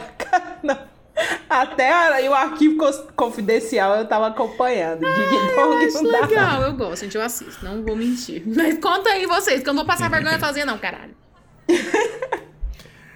É, eu fiquei muito. Pra mim foi o mais desses que a gente fez, pra mim foi o mais difícil, porque. Pra mim também. Não sei, tipo assim, nada veio na minha cabeça. Acho que eu não sinto tanta vergonha das coisas que eu gosto de ver. Porque eu meio que. Ah, velho, faz parte, saca? Nem tudo é. Nem tudo precisa ser intenso. A gente pode ver coisas Cult, leves. sim. coisas de- É, às vezes aquela vez é uma besteira. É, eu também pensei às muito vezes nesse aquela besteira a gente faz rir, já é ótimo, sabe? É, uma pessoa que eu gosto de acompanhar nas redes sociais e que eu dou muita risada, que eu acho incrível, mas que rola uma vergonhinha porque por ser meio bobeira e tal, que é a blogueirinha, a antiga blogueirinha de merda. Eu adoro. Eu Maravilhosa, adoro, e eu vejo o YouTube, vejo o Instagram. eu acho ela super engraçada. Assim, eu não sei, sabe? Tudo bom. Beijo. E aí, Junte-se a nós, Sene. Cara, eu. Já que a gente tá falando de TV, essas coisas, eu tenho um Guilty Pleasure que é High School Musical. Gente, eu nunca assisti nenhum episódio desse. A minha adolescente voltou. A adolescente da entendeu? Ela vive, ela nunca voltou. A minha tá adolescente voltou. Ah, tá muito viva. Entendeu? Tá muito viva. Então eu tenho 32, mas a minha garota de 16 tá aqui. Fala mais alto. vi- vivíssima. Você assistiu tudo, É, amiga. Assiste até hoje. Todos, os três. Não, eu não assisto até hoje, mas tipo assim, por falta de tempo. Mas Se eu pudesse, que- tava assistindo. É, eu tava assistindo, Mas, mas, eu. quando passava, você era jovem? Porque. Ou não, você já era Eu velha? não sei. Eu de acho que eu já era mais velha. Velha. Eu é. acho que era mais velha idosa. sim, porque eu lembro de estar mais, Não, tipo... Também Véi, que é. era tudo a mesma época de Rebeldes também, que é um negócio que eu assisti, amei e é super guilt pleasure. Puta que pariu. Eu amei Rebeldes, véi. Amei muito. Véi, eu sou. Rebelde já não tinha mais idade pra ver esse tipo de coisa. Eu né? sou muito adolescente, cara. Vocês não estão entendendo. Eu É. amo esses trem adolescente. Eu vou pegar um gancho Together, aí no, no. High School Musical. E eu assisto de férias com ex, gente. E assim, cara, uma frequência, assim, todas as vezes que tá passando na TV, dentro da programação eu vou preferir de férias com ele.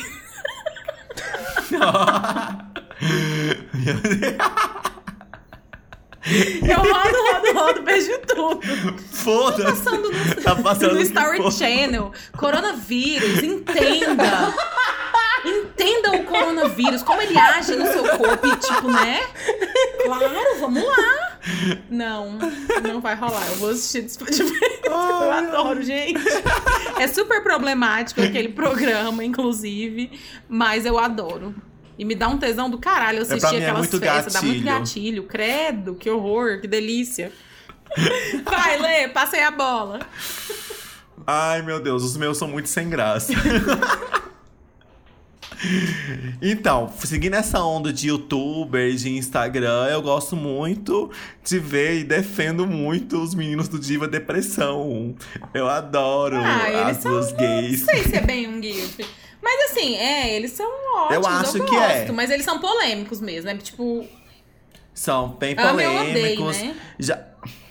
Sim, eu acho que eles melhoraram Uhum. bastante com o tempo. Acho que hoje em dia eles são tão, tipo, bem ok, assim, não tá muito close errado. sim. É...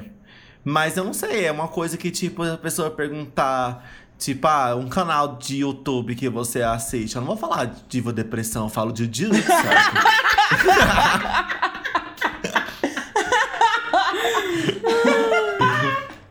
Faz a linha coach, Tipo reflexivo, Fala o canal existencialista. do Monja Coin. É Bem isso. Muito bom. E aí, Sene? Olha, o meu próximo guilt pleasure é sertanejo. Ai, meu Deus. Eu tenho que me controlar pra não julgar as Você pessoas. escuta Gente, sertanejo, eu- amiga? Hã? Você escuta sertanejo? Eu escuto sertanejo. Mas tipo assim, o que, go- que é? Mas é não escutar sertanejo, o todos. seu guilty pleasure? Não, tem dia, velho, que eu tô muito afim de ouvir. Sene revela, ela escuta sertanejo. Eu, tem dia que eu tô muito afim de escutar sertanejo e eu ponho no carro, a hora que eu tô dirigindo, a hora que eu tô arrumando a casa. Tô muito afim, velho, de escutar sertanejo universitário, seja qual sertanejo, principalmente. É, é um guilt pleasure porque, né, tem alguns que tem as letras muito machistas e isso é bem complicadinho, sabe? Difícil você explicar para as pessoas que você escuta aquilo, canta alto, sabe, dentro de casa. Então, é complicado. Semana passada teve a questão aí, live Jorge Matheus, que foi uma puta de uma polêmica, sabe? Então, assim, e eu assisti, dei audiência. Deu ibope. Deu audiência. Então, é complicado. É aquele guilt pleasure que você realmente, para algumas pessoas, você não fala, sabe? Gosto de ouvir sertanejo. Nossa, gente, vocês não vão É acreditar. isso. Tava escutando sertanejo hoje. Não, o meu próximo top 3 Guilty Pleasure é a música louca da Simone Nossa, Simaria. Nossa, velho, pelo amor de Deus. Aquela julgando. Que eu adoro essa música, cara. Que assim, eu fui muito julgada Cadê por conta você? dessa música. Do nada surgiu, Desapareceu. desapareceu. É, essa aí mesmo. Essa aí mesmo, eu adoro essa música. Na época que essa música estourou, minha mãe ficou muito fã e eu escutei através dela e aí eu gostei muito da música. Aí todo rolê que eu ia, que eu conseguia, eu botava essa música e todo mundo me julgava e virava um away. Então, assim, o meu não chega a ser sertanejo porque realmente eu não escuto sertanejo, gente. Não é uma coisa. Hoje eu até comentei com a Sam que eu botei uma playlist que eu tava precisando dar uma animada e no meio dela tinha umas sertanejo, mas tocou umas três, eu já tive que começar a pular porque não é realmente o estilo sonoro pra mim, mas essa música. Toda vez que eu tô bêbada e no rolê, eu vou botar ela pra tocar. Muito provavelmente, porque eu gosto dela mesmo. Eu acho ela muito divertida. Finaliza. Vai aí, Olê, continua. Então, o meu também, meu próximo, não é muito constrangedor, não, mas é um filme que eu gosto de assistir, é um comfort movie pra, pra mim também. Comfort Move, essa é nova pra mim. que é as. é. Pra mim, é. É quase que seja, talvez. Mas é As Patricinhas de Beverly Hills. Ai, maravilhoso. Eu adoro assistir esse filme. Adoro, acho super legal, divertido, é, icônico também. Mas é uma- engraçado que quando eu fui, eu sempre assisti ele dublado na televisão, porque sempre eu assistia quando passava na televisão e sempre era dublado.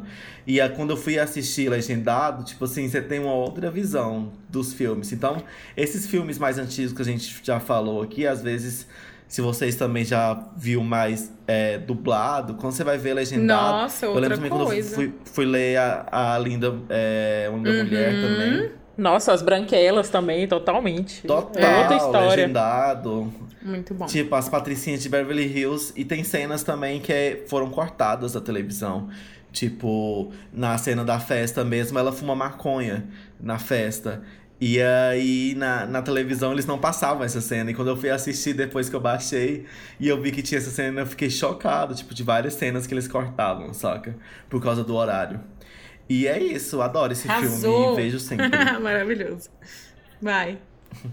E você, Sene? Cara, é, eu tenho uma- um negócio com comprar livro, entendeu? Sendo que eu tenho uma pilha de livro pra ler também já.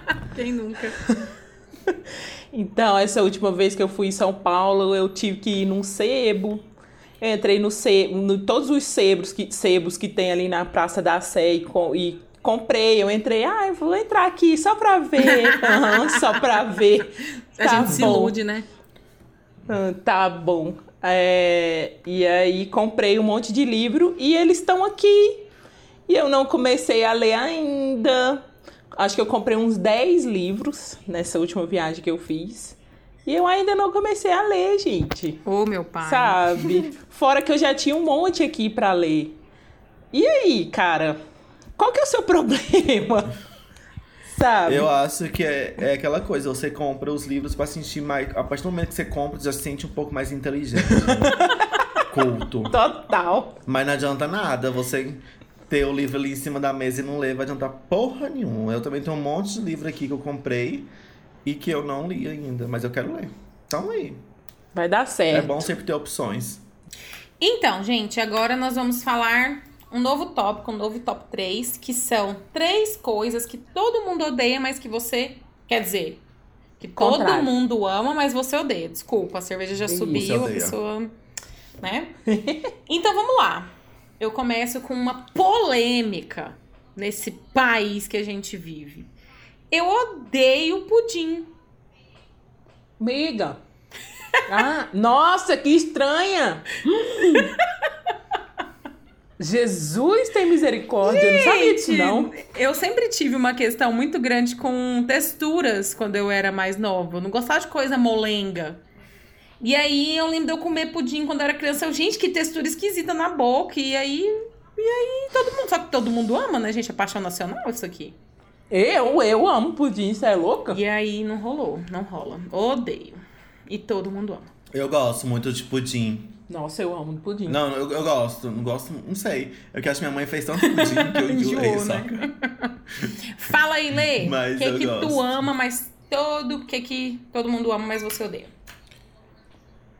Tem uma coisa que eu odeio nessa vida e que a maioria das pessoas, não sei se- todo mundo ama, mas a maioria das pessoas que conheço pelo menos gosta, mas eu odeio com as minhas forças, é, seguindo nessa onda de comida, é sopa. Ai, velho, tem muita gente que gosta de sopa. mesmo. Puta merda.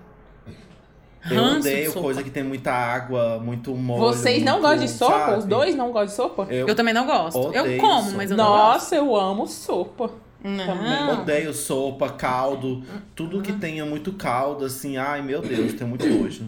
Desculpa, Vou- mas eu não gosto. Eu vou trocar de lugar aqui, vou trazer o Rafa pra conversar com vocês, porque eu me senti Tá, excluída. fala você então. Fala você. Quero saber o que, que você então odeia. Tá julgando a É. gente. Ah, gosta de eu vou pudim, falar de uma coisa- Gosta de sopa. Vou falar de uma coisa bem atual, assim, que todo mundo. Todo mundo não, mas grande parte das pessoas gosta, metade do Brasil gosta e a outra metade não. É, Manu Gavassi não tem paciência. Não tem a menor paciência. A gente vai tem cancelar a menor amiga. paciência. Achei que você ia falar Bolsonaro. Não, Bolsonaro é. Bolsonaro. Sei. Ele não É. entra nesse podcast nem pra ser comentado É. sequer. Exatamente. Aliás, a gente já falou no nome dele três Uhum. vezes hoje. Foi demais. Agora ele aparece ali tem- na sala. Deus me livre. Mas, velho, não tem. Por que você não gosta da Manu? Eu não tenho paciência, velho. Não. 1,50m. Não, é, tem algo igual an- antes de ontem, eu tava assistindo ontem, sei lá, o dia que ela. Que, antes de ontem teve uma treta lá. Eu me solidarizei com ela porque aguentar a Mari ninguém merece, cara. Eu achei ela uma santa naquele momento. Eu não a reconheci como uma pessoa do signo de Capricórnio, porque Nossa, Se- ela é super capricorniana. porque, velho, eu no lugar dela, com ascendente em Capricórnio e o meu sol em Aquário, eu tinha levantar, eu não tinha nem ido conversar com a Mari. Eu não tinha, velho, é, sabe? Não vou. Me Sinto poupe, muito. né? Tchau. Me poupe, me poupe, se poupe, nos poupe. Mas eu não tenho muita paciência pra ela, não, velho. Não tem, não. Desculpa. Não tem, não. Polêmica. É. É, mamilos, e é isso. A Vamos gente não pode falar porque aí. ela Ai, é ai. dois contra um aqui, Eu- então. É, exatamente. Mas eu mas a tinha gente, que a gente falar. vai ter né? muito assunto no, em breves, um programa, nossos próximos Sim, episódios, a gente vai poder sim. falar mais sobre isso. Porque eu tenho a minha opinião formada e eu vou defender a Manu Ah, vai virar uma guerra isso. desse programa. O que, que todo mundo ama, Segue. mas eu odeio. Seguindo. Café Hum. com açúcar, gente. Ah, Ah, eu não gosto mais. Ó, também não. Tem quantas semanas, Lê? Gente, a maioria das pessoas gosta de café com Duas, açúcar. três Eu, como uma barista, não poderia deixar de colocar essa, porque é um clássico também do nosso país, né? O café com açúcar. hoje mesmo eu tava tomando café e pensando, velho, não dá pra pôr açúcar no café, sabe? Eu já É um converti negócio dois, que como vocês podem perceber. Depois que você.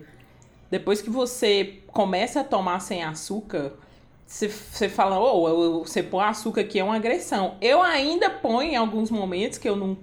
Que eu, mas eu não ponho o tanto que eu colocava antes. Antes Sim. eu fazia um melado, saca? Uhum. Hoje eu coloco uma colherzinha ali só pra dar uma quebradinha. É engraçado que eu a parei de maior- tomar café com açúcar mesmo quando eu não tomava café especial. Nunca esqueço. Foi quando eu te conheci, Sênia, naquela época, naquela empresa que eu não vou citar o nome.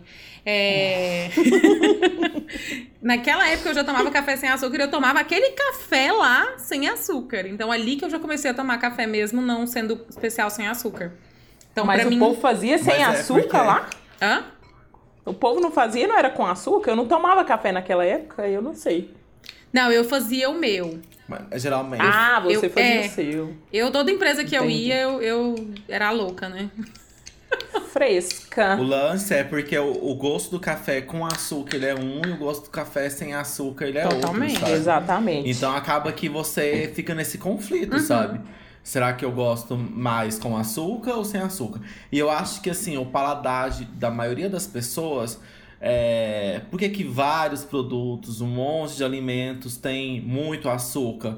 Porque o paladar nosso, ele é acostumado mais pro doce. Claro, mesmo, é o que eu falei. É mais agradável. E, vi- e é Tipo, um vício, então- né? O açúcar é um vício. É um vício o açúcar. Exatamente. E eu E comentei tem muito no isso doce de leite programa. também, e que faz mal. sobre a necessidade de doçura de cada pessoa, tá? É, assim como, por exemplo, eu adoro coisas azedas, vai ter uma pessoa que não gosta de coisa muito azeda. Cada pessoa tem um paladar, tá? E isso também não é errado, né? Cada pessoa tem a sua natureza. Nós somos, né, seres humanos, cada um na sua particularidade. É, e aí tudo bem, por exemplo, a pensar Sênia às vezes põe uma colherzinha. Agora, uma coisa é você, né, colocar ali muito açúcar, né? Uhum. Então, aí você É, mas se for mascara o pensar no sabor nível- do café. Se eu for pensar no nível popular, os cafés que estão nas prateleiras dos supermercados aí de nível popular, é muito difícil você conseguir tomar eles sem açúcar, porque realmente a qualidade do café é ruim. Sim. E aí você vai ter que colocar o açúcar pra Mascarar você o conseguir tomar aquele Uhum. café. Nossa, Mascarar o total, sabor. total, total. É, exatamente. 100%. E aí, Até o café. Leandro, Foda, né? conte-nos mais um aí. Ai, sou eu. Então, o que eu tinha meio que falado do o, o primo do abacate que eu não gosto e que acho que todo mundo gosta, pra mim é esse primo que eu tenho. Nossa, eu não consigo. Que é o mamão. Ah, eu amo. eu odeio mamão. Mamão. Ah, é. Odeio. Eu amo. Odeio com as minhas forças. E exatamente a Gente, textura, é o gosto. que loucura! Gente, eu tenho um não sei. Não sei. É o primo do abacate pra mim é o mamão. E eu não gosto Mas mamão, numa eu sei, eu não batidinha, curto. alguma coisa assim, você vai? Aguarde cenas do próximo capítulo. tá bom, tá bom. Porque eu vou falar sobre Vai, isso. Sabrina. Cene, corta pra Cene. Então eu odeio. Cara, Segura. coisas que eu odeio, que todo mundo gosta. Eu não vou falar odeio, porque pra mim é. É muito forte. Eu acho que o pior é a indiferença, entendeu? Cara, não gosto de Nirvana, sabe? Não. Chato. Não, não é um estilo que eu gosto. Eu gosto de rock, mas não é um estilo que eu gosto. É grunge, né? Nirvana é grunge. É. Pois é. Não gosto de Nirvana. Respeito. Também não sou muito Eu fã, não não, mas eu, não- Eu- não odeio, não. Respeito. Eu res... Você não sabia disso, não? Como não, gente? Já falei várias vezes. Não, cara, eu vou conversar com você só no próximo rodado. Mas uma pessoa Tô que escuta magoada. música sertaneja vem falar de Nirvana. Eu gosto do Full Fighters. Olha Minha isso! defesa. Que absurdo! Não, Eu mas não de- tem nada a ver. eu gosto de Hole. Nirvana com Full Porque é Fighters. Courtney Lo- Courtney Love, maravilhosa. Não tem.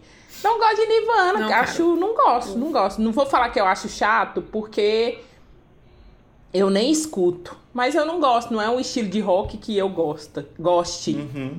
E, Bota fé, eu também não sou muito fã, não. e é Entendo. isso. Nir- Te entendo. Nirvana é ah, superestimado pelo adolescente. Piorou. Não, cara, não tenho condições de odeio. continuar Nossa. esse jogo. Tchau! Nirvana e Guns N' Ai, Roses. pra gente, mim, quando eu quero ser dramática, né? Então, é, te- o meu último é, é filme de terror, cara. Filme de terror. Nossa. Hum, Não tinha como eu não então colocar odeio. isso, porque assim, praticamente 80% da minha bolha, 90% da minha bolha ama filme de terror e eu odeio filme de terror. Eu tenho um problema seríssimo com filme de terror. Eu Eu já assisti alguns filmes de terror muito clássicos. Antigamente eu tinha um pouco mais de tolerância, mas hoje em dia eu sou muito sensível a filme de terror. Eu fico muito pilhada, fico com onda errada, não durmo, tenho pesadelo. Então eu simplesmente parei de assistir. Porque eu vi que não fazia bem, não fazia sentido. É uma coisa. Em, acho que, sei lá, 90% dos filmes de terror é só pra te causar um medo desproposital. Não passa muita mensagem, filme de terror. Eu acho. Desnecessário. Tipo, hã? Desnecessário. É, tipo assim, eu não vejo, sabe? São raros os filmes que passam realmente uma mensagem ali e tal. É só pra te dar susto gratuito mesmo. E eu vi que aquilo não tava me fazendo bem.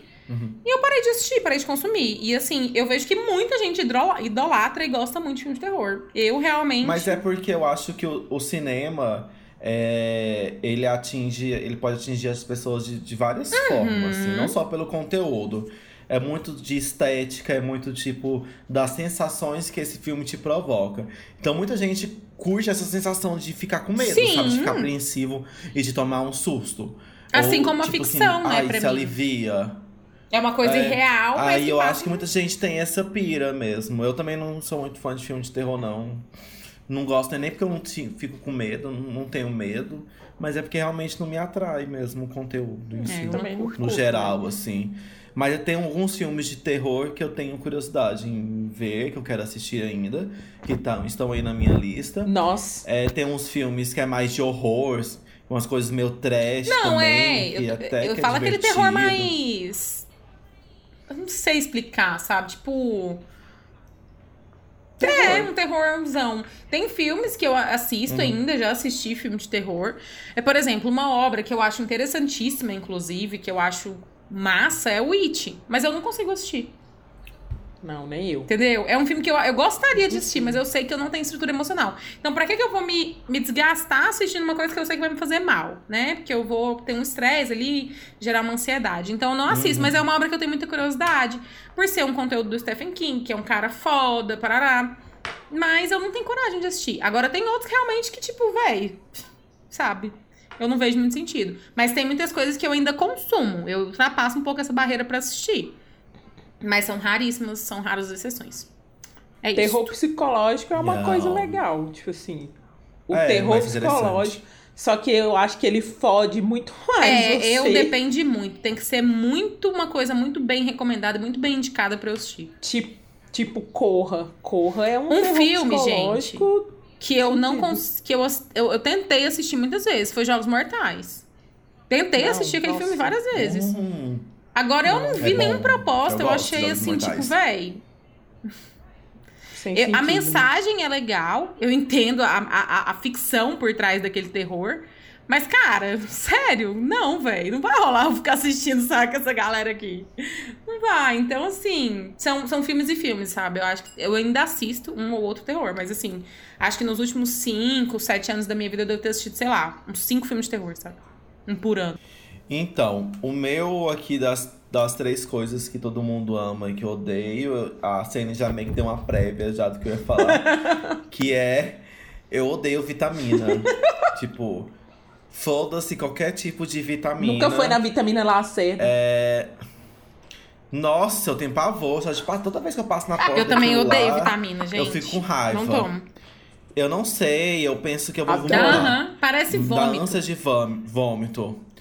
Aquilo. Não não gosto. Todo mundo fala, ai, faz a vitamina com isso. Aí pega esses morangos, faz a vitamina. Pega não sei o que, faz vitamina. Eu fico no ódio, no ódio. Eu acho também porque eu não gosto muito de leite, Eu sabe? também. Então acho que envolve leite, fruta, mistura tudo. Nossa, eu detesto, detesto. E sempre tem alguém pra te indicar alguma vitamina super babado, que vai te dar energia. Total, E blá, blá, total. Muito. Eu cresci E eu tomando vitamina, eu velho. Eu, eu amo, amo vomito. vitamina de abacate. Amo, ó. Nossa, eu vomito Me- até as tripas. me dá Se até eu água tomar vitamina, boca. de eu vou faleço. Eu faleço. Amo vitamina de abacate docinho ali, ó. Aquele leite integral. Hum. Nossa, aquela coisa É. verde, que nojo. Então fala Adoro, aí a adoro. sua última, gata. A minha última é babado, confusão e gritaria. Porque, como Babado a gente novo. já sabe, eu não sou daqui, né? É, e então, é, o que eu não gosto, e como não goiana, não gostar disso é uma polêmica, eu não gosto de pamonha. E ninguém vai me obrigar. Ah. Nossa, dessa eu nem acho que você já tinha falado já. Já. Mesmo, mas eu não Mas lembrava. você gosta Ninguém de vai me milho? obrigar. Gosto de milho, mas ninguém vai me obrigar a gostar de pamonha, entendeu? Seja ela em seu estado normal, seja frita, independente. Eu não gosto de pamonha, Pamonha frita eu odeio. Eu amo. não. Agora velho. pamonha Eu normal. gosto de pamonha de todo jeito. Gente, pamonha frita, não, aquele cheiro. Ai, eu amo. Já me dá, já me arrepia assim, já. Nossa O senhora. cheiro da pamonha Não me dá consigo. embrulho no estômago, me dá embrulho. É, eu, Mas pode feder mesmo. Mas você gosta de angu? eu não, Deus me livre, não como. não. Odeio. Eu ia falar Nossa, piqui, mas o piqui, Comida de passarinho. piqui tem gente que ainda fala que tem goiano que fala que não gosta. Eu? Odeio. Aí, eu ó, odeio. tá piqui. vendo? A, a Odeio pamonha é uma O cheiro não me incomoda, mas eu não como. a pamonha é uma unanimidade. Não, o cheiro eu entendeu? odeio. Todo goiano, a, Não, a minha gosto mãe, velho, que é maran- maranhense, gosta de pamonha. O meu irmão, que é maranhense, gosta de pamonha. Eu não gosto de pamonha, sabe? Gente, mas pamonha, todo mundo no Brasil come pamonha, mas aqui Não, é mais porque forte aqui é a pamonha de verdade, é pamonha de milho, né? O povo come pamonha de né? milharina lá fora. Trago verdades, Polêmica. queridos. Então vai, polemicona. Eu gosto de pamonha e gosto de pamonha de doce, pamonha de sal, pamonha apimentada, todas elas com queijo, tá? Por favor. Pamonha, rainha, o resto é nadinha. Então, gente, Gosto. próximo top 3. E eu acho que o ato de fazer pamonha é incrível. Top 3. Processo. Vocês falaram. Qual que é o Enfim, próximo? Qual que é o reality. próximo? Reality. Vamos pra reality, então. Então vamos lá. O meu primeiro reality E aí? show favorito é. Começa com B e termina Ah, com teu B. cu, né? Não, é Masterchef, cara. E quando eu falo Masterchef, não é nem só o brasileiro, não, tá, gente? Porque eu assisti Gordon Ramsay antes de assistir Ana, é, Ana Paula aqui no Brasil. gente, eu amo Masterchef. É, é definitivamente o meu favorito. Eu gosto muito desse que você falou aí, mas o meu, realmente, assim, que eu mais gosto. É Masterchef. Muito porque foi onde eu. Gente, o tanto que assim eu, eu tipo, aprendi com o Masterchef ótimo, com Masterchef. relação à cozinha. Sério mesmo, eu assisto o Masterchef gringo tem muitos anos. Já deve ter, tipo, 10 ou mais anos. Então, assim, eu sou muito, muito fã. Comecei assistindo do Gordon, depois eu assisti de outros países. E aí, quando chegou aqui no Brasil, tipo, véi, ah, graças a Deus, até que enfim. Então eu amo, sou fã de Masterchef. Amo, amo também, amo. amo. E assim, o que eu acho massa do Masterchef é porque é um reality produtivo, né? Tipo, as pessoas estão lá competindo por um prêmio, mas elas têm que produzir E pelas competências pra... delas. Pelas competências. Tipo assim, elas estão ali fazendo e algo. desenvolvendo habilidades. Elas Tem estão que fazendo provar algo. alguma coisa. Só porque, dentre os meus reality shows que eu gosto, esse é um reality que eu acho completamente improdutivo. As pessoas vão lá pra ficar entediadas e pra brigar, que é o quê? O BBB. Ele é um reality que as pessoas simplesmente vão pra uma casa, ficam isoladas e elas têm que conviver entre si, sabe? E Isso elas pode são dar muito certo. e elas são um estimuladas programa, um a brigar. de Isso, são estimuladas a brigar. Então, assim, pode ser um ótimo entretenimento, mas a gente sabe, já teve um milhão de Big Brothers aí por aí, que foi, tipo, super. De todos os Big Brothers, já teve, tipo, vários Big Brothers, foi sem graça justamente por isso, porque ele, tipo assim, por mais que provoca, se as pessoas, tipo, não quiserem brigar, não quiserem fazer nada, jogar, e não ter, tipo, várias questões legais que estão sendo discutidas hoje em dia com o Big Brother, por ser um reflexo da sociedade, porque tá rolando hoje em dia. Mas assim, é um. É, eu. Então, tá entre o meu top 3, porque Big, Big Brother eu acho que foi o- um dos meus primeiros realities que eu assisti na vida. Com certeza. Eu acho que eu assisti Casa dos Artistas antes, porque Casa dos Artistas, ele, é, o Silvio Santos, ele pegou a ideia do Big Isso. Brother, deu a, a, a cara dele, a Globo ia lançar, ele falou assim: não, já que eles vão lançar, vai ser Isso, é isso mesmo. esse negócio. Eu vou fazer aqui um reality parecido, só que com artistas. Não ele sabia lançou que a antes, Globo ia então eu lançar, não. assistia. Eu não sabia que a Globo ia lançar, não. Casa dos Artistas. Não, na mesma Não, época que a Globo ia eu lançar o Big. Brother. Ah, o Big a Brother. mesma época. Ah, é, tá. a Globo ia lançar o Big Brother, o Silvio viu, falou, vou copiar essa ideia, mas eu vou lançar com casa com, com artistas. Ah, tá. A mesma ideia, só que com artistas. E aí lançou o Casa dos Artistas. Então, desde essa época eu já acompanhava. Então, acho que o Big Brother foi o primeiro reality show que eu tive contato. Então, tá no meu top 3. É maravilhoso. E aí eu já vou. Não, eu vou roubar a sua fala pra gente já matar, porque eu também coloquei BBB. E eu queria muito trazer uma reflexão do- dentro do que você trouxe pra gente não perder o gancho. O- o- um dos que eu coloquei, tá, Sene? Rapidinho, segura aí, você vai falar dois seguidos, miga. Mas é porque o, meu, o meu segundo é BBB e essa questão que o Lê trouxe é muito interessante. Quando o BBB começou, gente, há 20 anos atrás, né? Cara, é muito tempo, saca? Era Demais. muito diferente, era muito diferente pensamento Total. nosso e tudo, muita coisa diferente. E nesse último BBB tem muitas reflexões é, embutidas e sendo discutidas, mas realmente, quando a gente olha pro reality, o propósito dele de entretenimento, é um pouco triste você pensar que é, é você colocar pessoas ali para serem julgadas, serem apontadas e acusadas de, de quaisquer coisas que elas venham a dizer e se relacionar. Igual a Sene falando da Manu. Entretanto, isso nada mais é do que o que a gente faz o tempo todo na nossa vida. No dia a dia. No dia a dia, porque aí quando eles falam, ai, não tá tendo conflito, é porque é exatamente uma fala até que a Manu falou esses dias, tipo, ah, eu achei que seria possível é, viver harmonicamente. Cara, não é possível isso na vida. Você acha que num lugar que vocês estão confinados pra fazerem isso vai ser possível? Então, assim, é muito interessante, eu acho, essa, esse olhar que o BBB traz. Eu gosto muito por entretenimento puro mesmo. Uma vez uma pessoa me falou assim: Ah, eu assisto futebol, você assiste BBB. é entretenimento, sabe? É uma coisa assim. é, que, que pode agregar, assim como não pode. Cada um tem o seu olhar e cada um agrega alguma coisa pra si com aquilo. É, que seja divertimento, que seja extravasar, que seja matar um tempo. Cada um vai Mas fazer. eu um- acho que. vai Mas trazer eu um- acho que. Que, tipo assim, falando específico. A, gente vai falar disso, né? Uhum. Depois.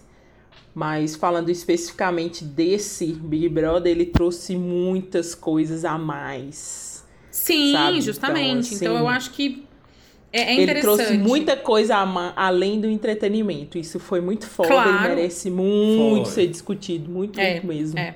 Chegaremos lá. Mas é isso. Matamos. E também chegou. É, a gente vai falar mais sobre isso no Sim. É, a Sene, Sene, né? dois Sene, seguidos você aí, tá querida. Vai lá. Gente, é, a Ana falou do, de, de férias com o ex, ela deu um spoiler, né? Do guilt pleasure dela. Mas eu coloquei nos meus realities preferidos, top 3, porque realmente eu já vi o de férias com o ex. É, não esse último, porque eu, eu não tive paciência para parar para ver esses celebridades. Mas eu Brasil, sido... amiga? É, Brasil, Brasil, Brasil. É, não tive paciência Eles pra ver Eles estão fazendo maratona agora, eu tô assistindo. Mas os outros, eu não sei, eu acho que são duas temporadas só que tem, né? Duas. Duas temporadas mais os, os celebridades. Isso. É, então, velho, eu, eu já vi várias vezes, eu não canso de ver, sabe? É muito bom. é muito bom. Amo Gabi Prado, entendeu? Foda-se o resto. Adoro uma barraqueira, né? Adoro uma barraqueira. É, a Gabi Prado é uma pessoa, ame ou odeie, mas tem que ter muita paciência. Se eu tivesse que conviver com a Gabi Prado, eu tinha derrubado, afogado ela. Com no... ela você tem paciência, com a Manu você não tem não, né? Não, acabei de falar que se eu tivesse que conviver com a Gabi Prado, eu ia afogar ela no mar, assim como a Manu. Desculpa. E o outro. Duvido. Seria a melhor amiga dela. Da Manu? Ai, o dia a dia a gente nunca sabe, né, gente? A gente nunca sabe. E o outro reality que eu amo, que também vocês já sabem, é o Keeping Up with the Kardashians. Aquele guilt pleasure também, total.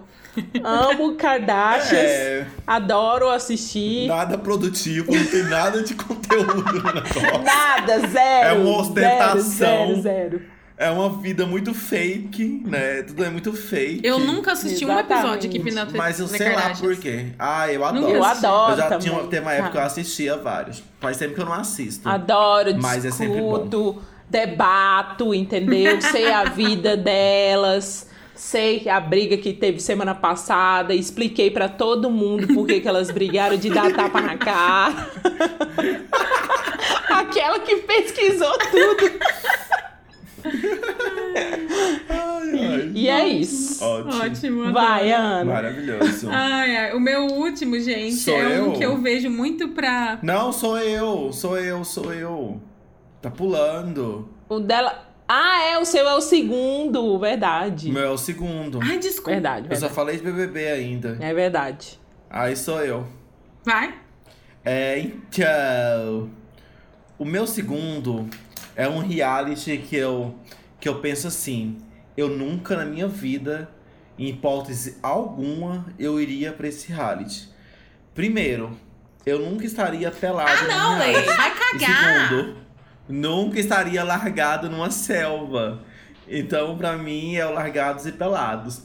Eu adoro assistir, Amo. porque eu acho isso tão, tipo, fora do meu contexto, tipo, de vida. Eu adoro ver o povo lá sofrendo na selva, essa coisa de resistência. E de você, tipo, você não ter nada e você ter que passar vários dias no meio da selva, e você tem que usar sua criatividade e sei lá o que mais, tipo, comer animal e matar os bichos que eu teria. Nossa!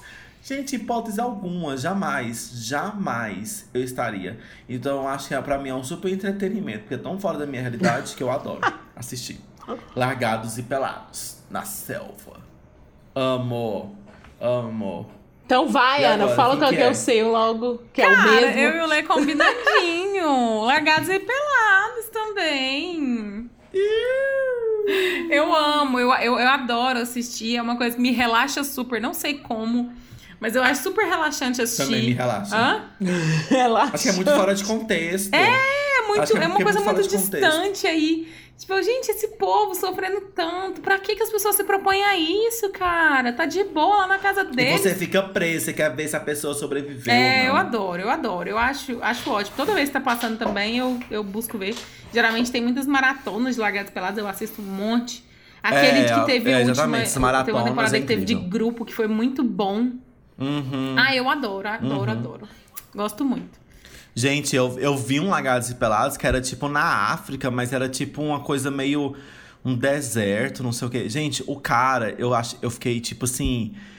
Eu fiquei de cara, porque esse cara, ele não passou nenhuma necessidade. Ele saía matando, caçando os animais todos.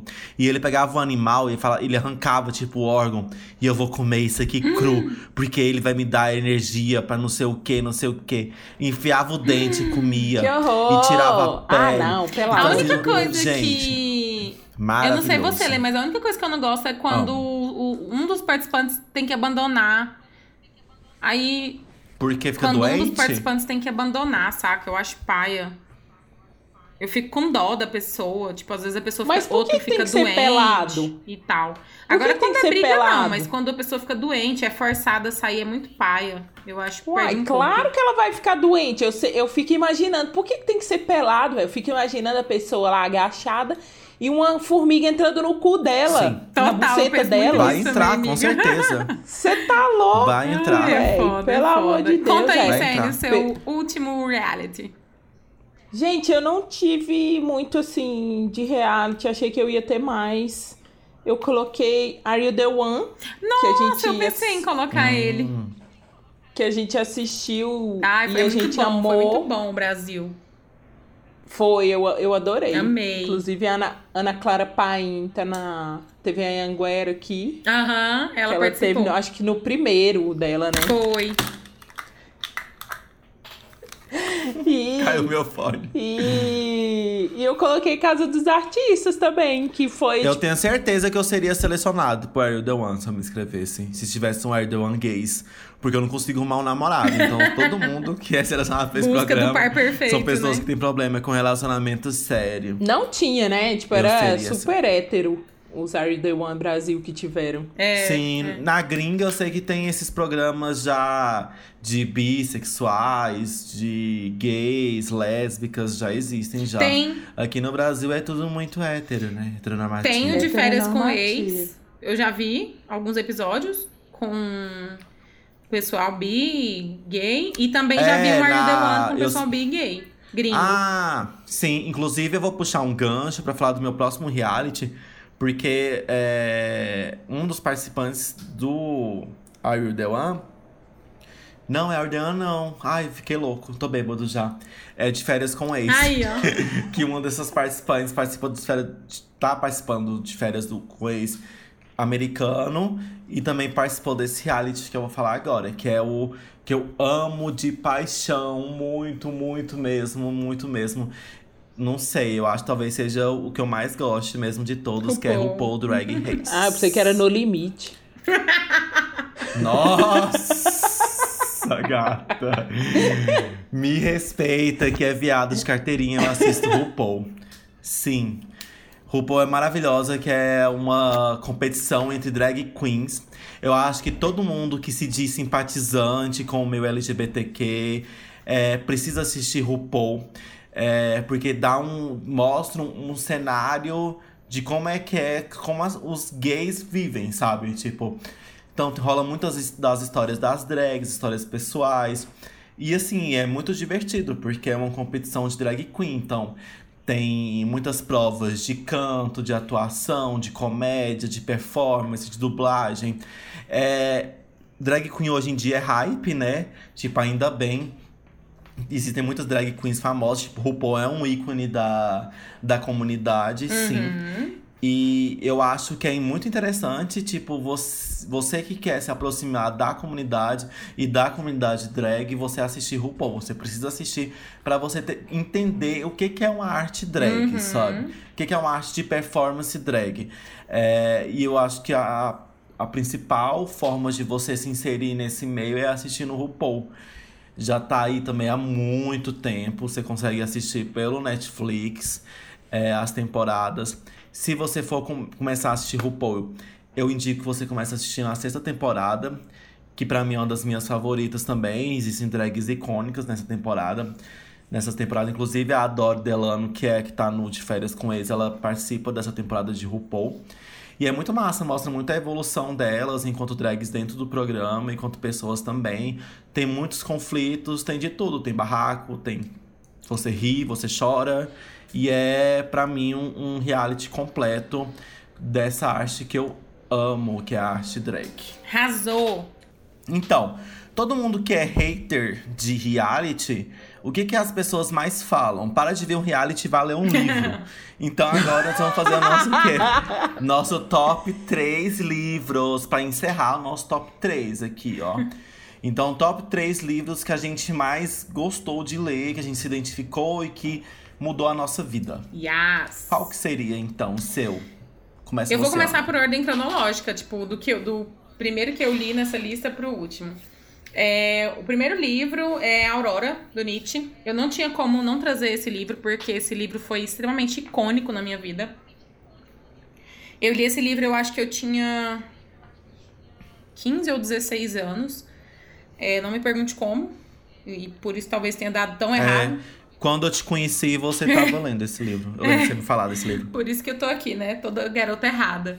Mas esse livro mexeu muito comigo, ele fala muito sobre moral.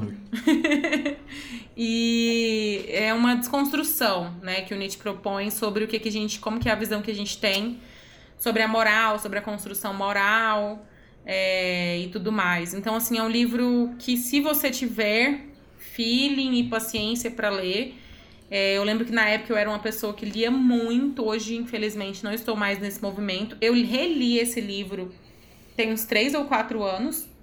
Inclusive, eu peguei ele hoje para fazer, né, a pauta. E foi interessante olhar algumas das anotações, porque como ele é um livrinho. Ele, é bem, ele tá bem surradinho esse. Pocket. Hã? Ele é daqueles de página reciclável, é um sabe? É o mesmo que eu tenho quando eu tinha 16 anos. Então ele tá bem surradinho, e aí eu fui ver as anotações. Uma capa laranja. Isso, capa é? laranja. Como é que é essa, essa como é que fala, gente? Editora é Scala, pocket. isso, que é um pocket. Eles faziam muito esses pockets. E foi muito interessante rever algumas das anotações e, e tanto que ainda faz sentido para mim esse livro. É um livro que ressoa para mim até hoje. Me ajudou muito na minha formação, então não tinha como eu mencionar ele. É isso. Maravilhoso. É, puxando esse gancho aqui de Nietzsche, uh, dentro dos meus top 3 livros, tem um livro que a base dele é uma base filosófica, inclusive é de uma das teorias de Nietzsche, que é sobre a lei do eterno retorno. Uhum. É, esse livro ele foi construído em cima dessa, dessa lei do eterno retorno que o Nietzsche criou, que é um livro que chama A Insustentável Leveza do Ser, do Milan Kundera. Arrasou. É, é um livro que eu, que eu li, que, tipo, eu amo esse livro. Ele mistura filosofia com romance. São quatro personagens. É, é um livro muito envolvente, assim. Ele é bem existencialista, mas é um, um livro muito gostoso de você ler. E, e é isso, tipo assim, tem, tem muita teoria de filosofia nesse livro, mas é, ao mesmo tempo ele mistura essa, toda essa filosofia com o romance é, a narrativa em si, com as histórias dele dos personagens. É mais fácil de ler, né, Lê? Sim, sim. É mais fácil de você ler, entender uhum. e colocar no contexto da Isso. sua vida, assim. Eu acho um, é um livro muito foda, com certeza é um dos meus livros favoritos. Maravilhoso. É... Só um momento que eu vou conectar aqui o meu celular no carregador, porque ele tá descarregando. Ah, tô de boa de bateria ainda. Caralho.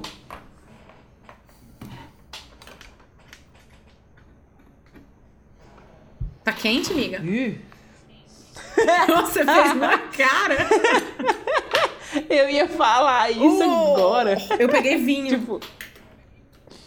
Nossa senhora, cuidado Nossa. com a ressaca amanhã. Já se ontem, quatro... eu, já tô com dor de cabeça. Se ontem você acordou 9 e meia, amanhã você pode acordar 11. Então toma cuidado. tô com problema sério de acordar. Hã? Tô com problema sério de acordar. Nossa, eu também, pra falar a verdade. Tipo, levantar. Vai, amiga, agora conta você aí, qual que é o seu livro do top 3? Meu livro top 3 eu já tô um tanto quanto alcoolizada. Acho que é a primeira vez que eu fico mais pra lá do que pra cá nesse programa. Oh, revelação. É, Chama-se A Sangue Frio. Ele é considerado um livro-reportagem. Jornalistas, praticamente quase todos, já devem ter lido. Ele conta a história. Ele é do, de um jornalista chamado Truman Capote é, jornalista muito conceituado e tudo mais, e, e ele conta a história de um assassinato. Ele conta uma história real, só que o livro fez muito sucesso porque ele conta essa história de uma forma mais romantizada. É, então teve o assassinato nos Estados Unidos, um assassinato nos Estados Unidos, no interior do, do, do Kansas, lá, e ele foi fazer essa investigação e contou a história desde o acontecimento do assassinato até a execução do, dos assassinos, sabe? Foi um, um, assassinato que marcou muito na época porque ele foi muito, foi muito brutal. Foi o assassinato de uma família inteira, sabe? Então, tipo assim, não tinha motivo para ter ocorrido aquele crime e os caras, né? É, foram lá e mataram. É, inclusive tem o um filme que chama Capote, que mistura a história do, do autor com a história do ele contando como que foi que ele, que ele escreveu o livro. É, e é um livro que me, que me marcou muito, assim, porque eu, fora eu ter lido no período que eu estava na faculdade, eu também escrevi um livro reportagem enquanto eu estava na faculdade. Então, é um livro que, assim, que eu tenho ele, que se eu tomar vergonha na cara e for parar para ler, eu leio ele de novo, sabe? Porque eu li quando eu era muito, muito nova, tava, tipo, faculdade, ideia, mais de 10 anos atrás. É, então eu acho que eu ler hoje de novo vai me trazer outra visão, sabe? Até da leitura, até da literatura, até da forma de escrever, que é uma coisa que eu gosto muito, que é o meu ofício, que é escrever, é a escrita, é o conteúdo. É, então é um filme que é um livro que eu gosto demais. Massa. E é isso. O próximo livro que eu vou trazer é um que, tipo, nossa, me deu muita vontade mesmo, assim. É o Paixão, A Paixão Segundo GH. Já leu, né, Lê? Da Clarice. Sim. É, que, assim, é um livro, gente. Assim, para mim é o auge, assim, dos que eu já li dela é, que ela é muito icônica a metáfora que ela faz, assim, é muito legal, né? Eu não vou falar muito também, porque é um livro que precisa da leitura da pessoa enquanto indivíduo para ela ter as interpretações dela, mas o que ela traz realmente é um fato banal, né? Que ela mata uma barata e, e, essa relação, isso desengatilha né, a narrativa dela durante o livro, essa experiência, como que isso vai trazendo toda uma questão para revisitar é, a nossa condição humana, sabe? A construção sobre a vida, enfim, é muito incrível. A, a Clarice, ela tinha muito isso, né? Nela, enquanto autora, de trazer trivialidades é, para uma reflexão muito profunda. Então, é, é, um livro que, assim, mexeu muito comigo quando eu li. Eu já li ele três vezes ao longo, tipo, da minha vida, né? E eu até falei, nossa, tem muito tempo que eu não leio esse livro e eu vou me propor a ler ele agora nos próximos dias, porque eu acho que vai vir muito de encontro com o momento que a gente tá vivendo também. Então, é um livro incrível. É isso. Maravilhoso. Clarice é necessária, Sim. por mais que a internet queira derrubar Não, a Clarice. é, a internet quer derrubar um monte de autores maravilhosos, essa é a verdade, né? A gente tem que se apegar às artes deles em essência e, e trazer o que faz sentido pra gente. Isso. Por falar em essência de artista, é, a minha indicação, minha indicação não, entre os top 3 livros que eu gosto, que eu mais gosto, um livro para mim que foi essencial na minha vida, eu acho que para toda pessoa que, que quer trabalhar com arte, que se sente é, enquanto artista, que é o Carta, Carta a um Jovem Poeta, do Heine Maria, Hilke. É, o Heine, ele é um... O Hilke, na verdade, como ele é mais chamado, ele é um poeta muito famoso e ele escreveu esse livro que é, na verdade, foram cartas que ele trocou com um, um jovem que queria ser poeta. E aí essas cartas ele meio que faz alguns aconselhamentos para esse cara que quer se assumir enquanto poeta, se assumir enquanto artista. Então é muito muito foda você é, que gosta de arte, você quer trabalhar com arte, você lê esse livro, tipo assim, ele meio que ajuda esse jovem poeta e ele acaba te ajudando também, porque os, os conselhos que ele dá para esse poeta, para esse menino que quer ser poeta, é muito válido para qualquer, qualquer tipo de artista, saca? É, ele acabou criando uma obra muito incrível com essas cartas que ele trocava com esse garoto. É um clássico. É, muitos artistas, tipo a, até a Gaga mesmo, que é a cantora que eu amo, também é um dos livros favoritos dela. Porque realmente é muito fundamental. Tipo, ele meio que sacou ali, sabe? Que é um livro extremamente antigo, né? E ele meio que, tipo, conseguiu criar essa obra que é fundamental para vários artistas de todas as épocas. Então, minha entre meu top 3 é o Cartas a um Jovem Poeta, do Rainer Maria Hilke. Massa. E é massa. isso, Sene, qual que é o seu? Ah, o meu próximo livro, eu, na verdade, eu li bem pouco na vida. pra falar a verdade, desculpa, gente. Vi muito reality, li pouco. Mas pretendo mudar isso, né, daqui pra frente. Uma hora a gente tem que tomar vergonha na cara. Mas eu acho que antigamente eu lia mais. E eu lia, tipo assim, as coisas mais. Todo mundo uhum. antigamente lia é. mais. Antigamente não tinha Instagram, não tinha WhatsApp. Não né? tinha podcast Todo de conferência. Todo mundo. Não tinha. Eu lembro. Todo mundo lia mais antigamente. Eu lembro que um livro que me marcou muito também que eu li era foi o Caçador de Pipas, assim. É um best-seller, saca? Tipo, nem todo mundo leva a sério, mas é um livro. Eu achei muito bonita a história, a forma como ele conta a história, sabe? É... Eu acho que ele se encaixa muito nesse. Não nesse contexto que a gente está hoje, mas num, num contexto de. que a gente viveu muito há alguns anos, que foi a questão da imigração é... dos do, do, das pessoas dos países da, da, da população árabe. É, então, eu acho que é um filme. É um filme, ó. Tem um filme também, Tem mas o filme. filme não é bom. O filme não é bom. O filme não é bom, então. Não, não. Geralmente os filmes não são bons mesmo. É. Dos livros. Mas né? o livro é muito bonito. A forma como ele conta a história do rapaz, tipo assim, como ele superou o, a situação, a dificuldade. A forma como ele conta a história do rapaz e como o rapaz supera isso, continua a vida dele, apesar do que acontece com ele na infância e adolescência, é muito legal, vale muito a pena. Como ele encaixa, como ele fecha a história também. É muito boa, eu gostei muito. E é isso. Arrasou. Eu tenho vontade Bom, de ver. De... Eu tinha vontade de ver o filme, mas agora que você falou Não livro, veja. Não veja, Vou não veja. É muito ruim. Isso. O último, isso, meu último do top 3 é um livro que. Na verdade, eu poderia colocar outros livros, mas eu quis colocar esse meio que propositalmente para dar um fechamento mesmo com um pouco do que eu sou até agora. Que é a arte culinária da Julia Child eu acho que ele, dentre os. Eu tenho muitos livros de receita, culinária e tudo mais, mas eu acho ele um dos livros mais didáticos é, e um dos livros mais, assim, com uma comunicação acessível. Ela era essa pessoa, né? Na verdade, ela foi essa pessoa, a Julia Child. Ela trouxe realmente. É a do filme, não é? É isso, a do filme também. Tem o filme.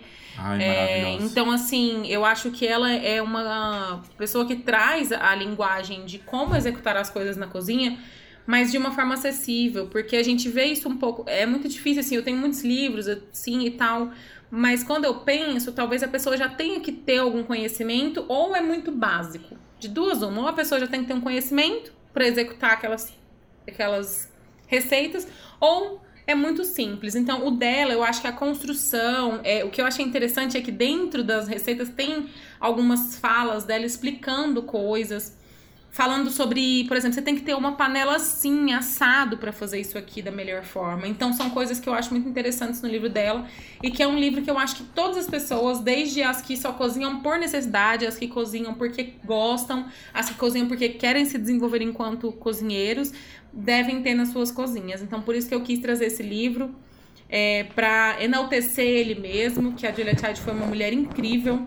É, quem assistiu o filme sabe da história dela. Ela era uma mera dona de casa. Naquela, naqueles tempos dela, isso era o que ela tinha que era o papel que ela tinha que exercer na sociedade e ela foi bem disruptora, porque ela conseguiu, dentro dessa coisa dela tá sendo dona de casa, ela virou uma cozinheira fenomenal. E ela usou disso para se empoderar enquanto mulher. E ela foi, né? Ela virou, se tornou uma apresentadora de programa, fez os livros, enfim. O filme é, é com a Mary Streep? Isso, a Mary Streep é a Isso. Julia Child.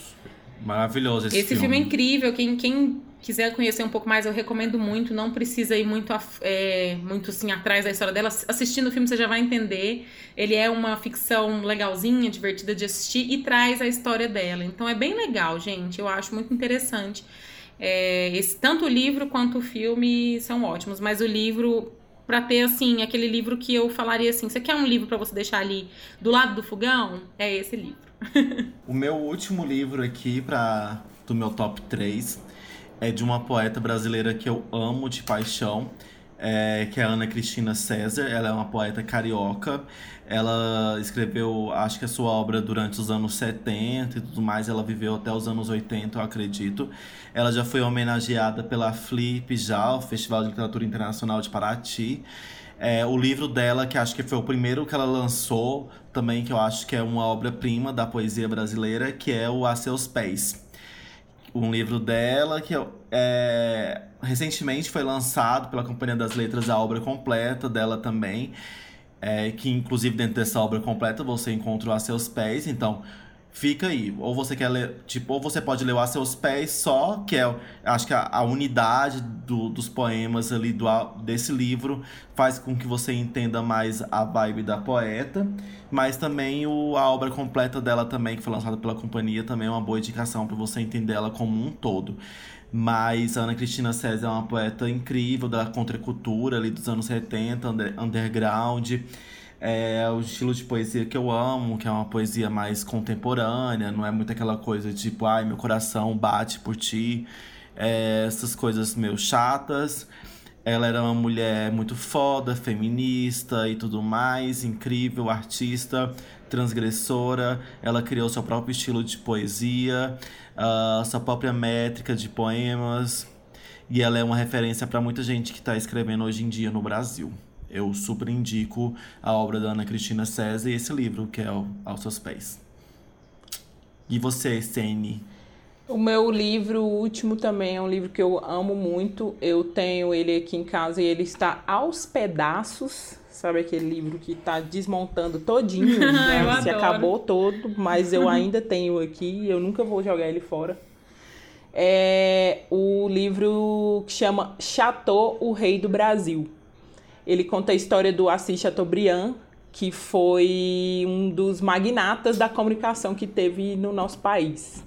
É, enquanto jornalista também eu não tinha como não saber dessa história. É, e, e, eu acho uma história massa, não por eu ser jornalista, mas por como que um cara que veio lá do Nordeste, sabe, do, do interior da Paraíba, conseguiu construir um império da comunicação mesmo no nosso país, sabe? Ele não fez isso das melhores formas, das formas mais éticas possíveis, até porque a história é contada também no, em um período de, de ditadura. Então, ele teve que fazer tudo isso considerando questões e interesses políticos por trás. É, mas é muito massa ver como ele construiu tudo isso, sabe? Esse império. Ele foi o responsável por trazer a televisão para o Brasil em 1950. Ele construiu a, a, os diários associados, que hoje ainda tem aí o Correio Brasiliense, que é um dos principais jornais que tem no, no país. É, então, assim, entre o entre a, as as, as coisas que ele. Ele era o Roberto Marinho daquela época, sabe? Digamos assim, para as pessoas entenderem. Então, ele tinha emissora de rádio, televisão, é, revistas, jornal. Ele que foi um dos fundadores do Museu de Arte de São Paulo, o MASP. É um cara muito, muito importante mesmo para a história do país.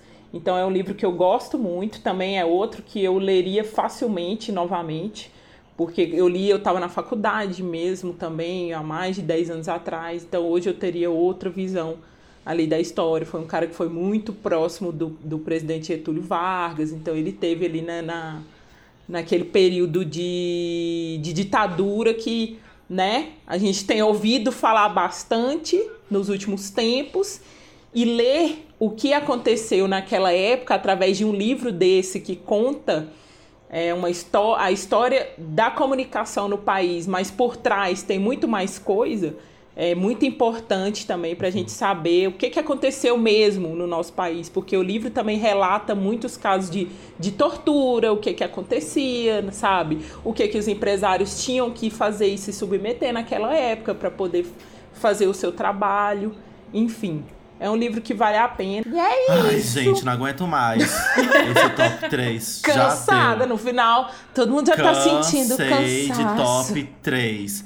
E quando a gente cansa de alguma coisa, quando a gente tá numa mesa de bar, saudades mesas de bar, hum. igual a minha vizinha que esses dias gritou, quero ir pro bar. Desse jeito, gritando na sacada. Socorro. A minha vizinha. A gente faz o que nesse momento que a gente tem que ir embora? A gente pede a saideira. E a saideira desse programa, é, ela foi diferenciada. A gente perguntou nas redes sociais, nossos, nos nossos Insta Instagrams, é, se as pessoas que seguem a gente tinham algo para indicar para a saideira. E lá na, geramos uma caixa de conversa com essas pessoas e elas indicaram pra gente quais seriam as saideiras dela, que elas, são coisas que elas estão consumindo e que elas querem muito indicar para todo mundo. Sim. E aí, vamos começar? Vamos pedir essa vamos, saideira ou não? Pelo amor de Deus, ninguém aguenta mais ouvir nossa voz, né, gente? É. Nem eu mesmo aguento mais. é, eu vou começar aqui então com a minha amiga Mari Mari Meuri, arroba Mari Meuri com I. Ela indicou uma coisa que ela tá assistindo, que inclusive eu e a Senna estamos assistindo também, que é The Circle, uh! esse reality da Netflix ela indicou tanto a versão americana quanto a brasileira. Eu comecei a ver a americana, não fui muito pra frente. Estou na brasileira, gostei. Era pra eu estar mais. Já faz um tempo que eu assisti, mas eu acabei que deixando meio que de lado. Mas eu quero muito assistir, terminar de assistir The Circle. Eu gostei. É bem um realityzinho para você assistir, tipo, fazendo a unha, sabe? Você Legal. assiste esse né? A Sene também tá assistindo, ela pode falar um pouco mais também. Sim, sim, eu comecei a assistir nesse final de semana e eu achei muito engraçado, cara. É uma coisa totalmente diferente do, de reality diferente. que a gente Mas ao tá mesmo, acostumado, é... saca? É claro que Mas é tem... é muito que a gente vive, né? Hã? É muito que a gente vive porque é aquelas impressões das, que as pessoas têm por redes sociais, né? Elas acham que conhecem as pessoas. Sim, total, total, total. É, mas é, um, é, é massa, assim, é uma coisa também leve de você sentar e, tipo, ai, quero assistir um negócio menos pesado aqui e vou pôr esse rolê para assistir. Massa. Uhum. E aí, Ana? Então, outra pessoa que nos indicou é, foi o Flávio o Flavim, né, que eu falo muito aqui. O arroba dele é flávioe.reis. Bom, ela falando Flávio. É, muito estranho falar Flávio, é porque eu ia falar o arroba dele. Flávio Reis. Mas é o Flavim. Ele é conhecido entre nós como Flavim, mas o arroba é flávioe.reis. Ele indicou um filme da Netflix que é Fraturado. É um filme de suspense psicológico, ó, sério. Ai, quero ver esse, esse filme, eu quero que ver. falou mais cedo. Ver. E aí, Show. parece que é um filme bem interessante, é, esses suspenses psicológicos, né, e parece ser bem legal. E no Netflix, né, gente? Hoje em dia, everybody Netflix. Facinho, facinho pra assistir. Exatamente. E aí, Sene, qual que você vai pescar aí das nossas indicações pra você falar? Ah, olha, eu estava vendo aqui as indicações da Gabriela G. Miranda, nossa querida Gabi. Gabi. Várias, ela, ela mandou louca. 335 Gabi de indicações. E mandou outra. E a gente agradece demais. Uma melhor do que a outra, inclusive. É, veremos nós mesmos. Fala aí uma eu que você gostou Eu escolhi uma dela. que eu ouvi falar muito durante o Oscar, que foi o filme Jojo Rabbit. Eles falaram muito desse filme, que é um filme muito. Tipo assim, que ele conta a história do nazismo, mas de uma forma não tão pesada, né? Se é que isso é possível.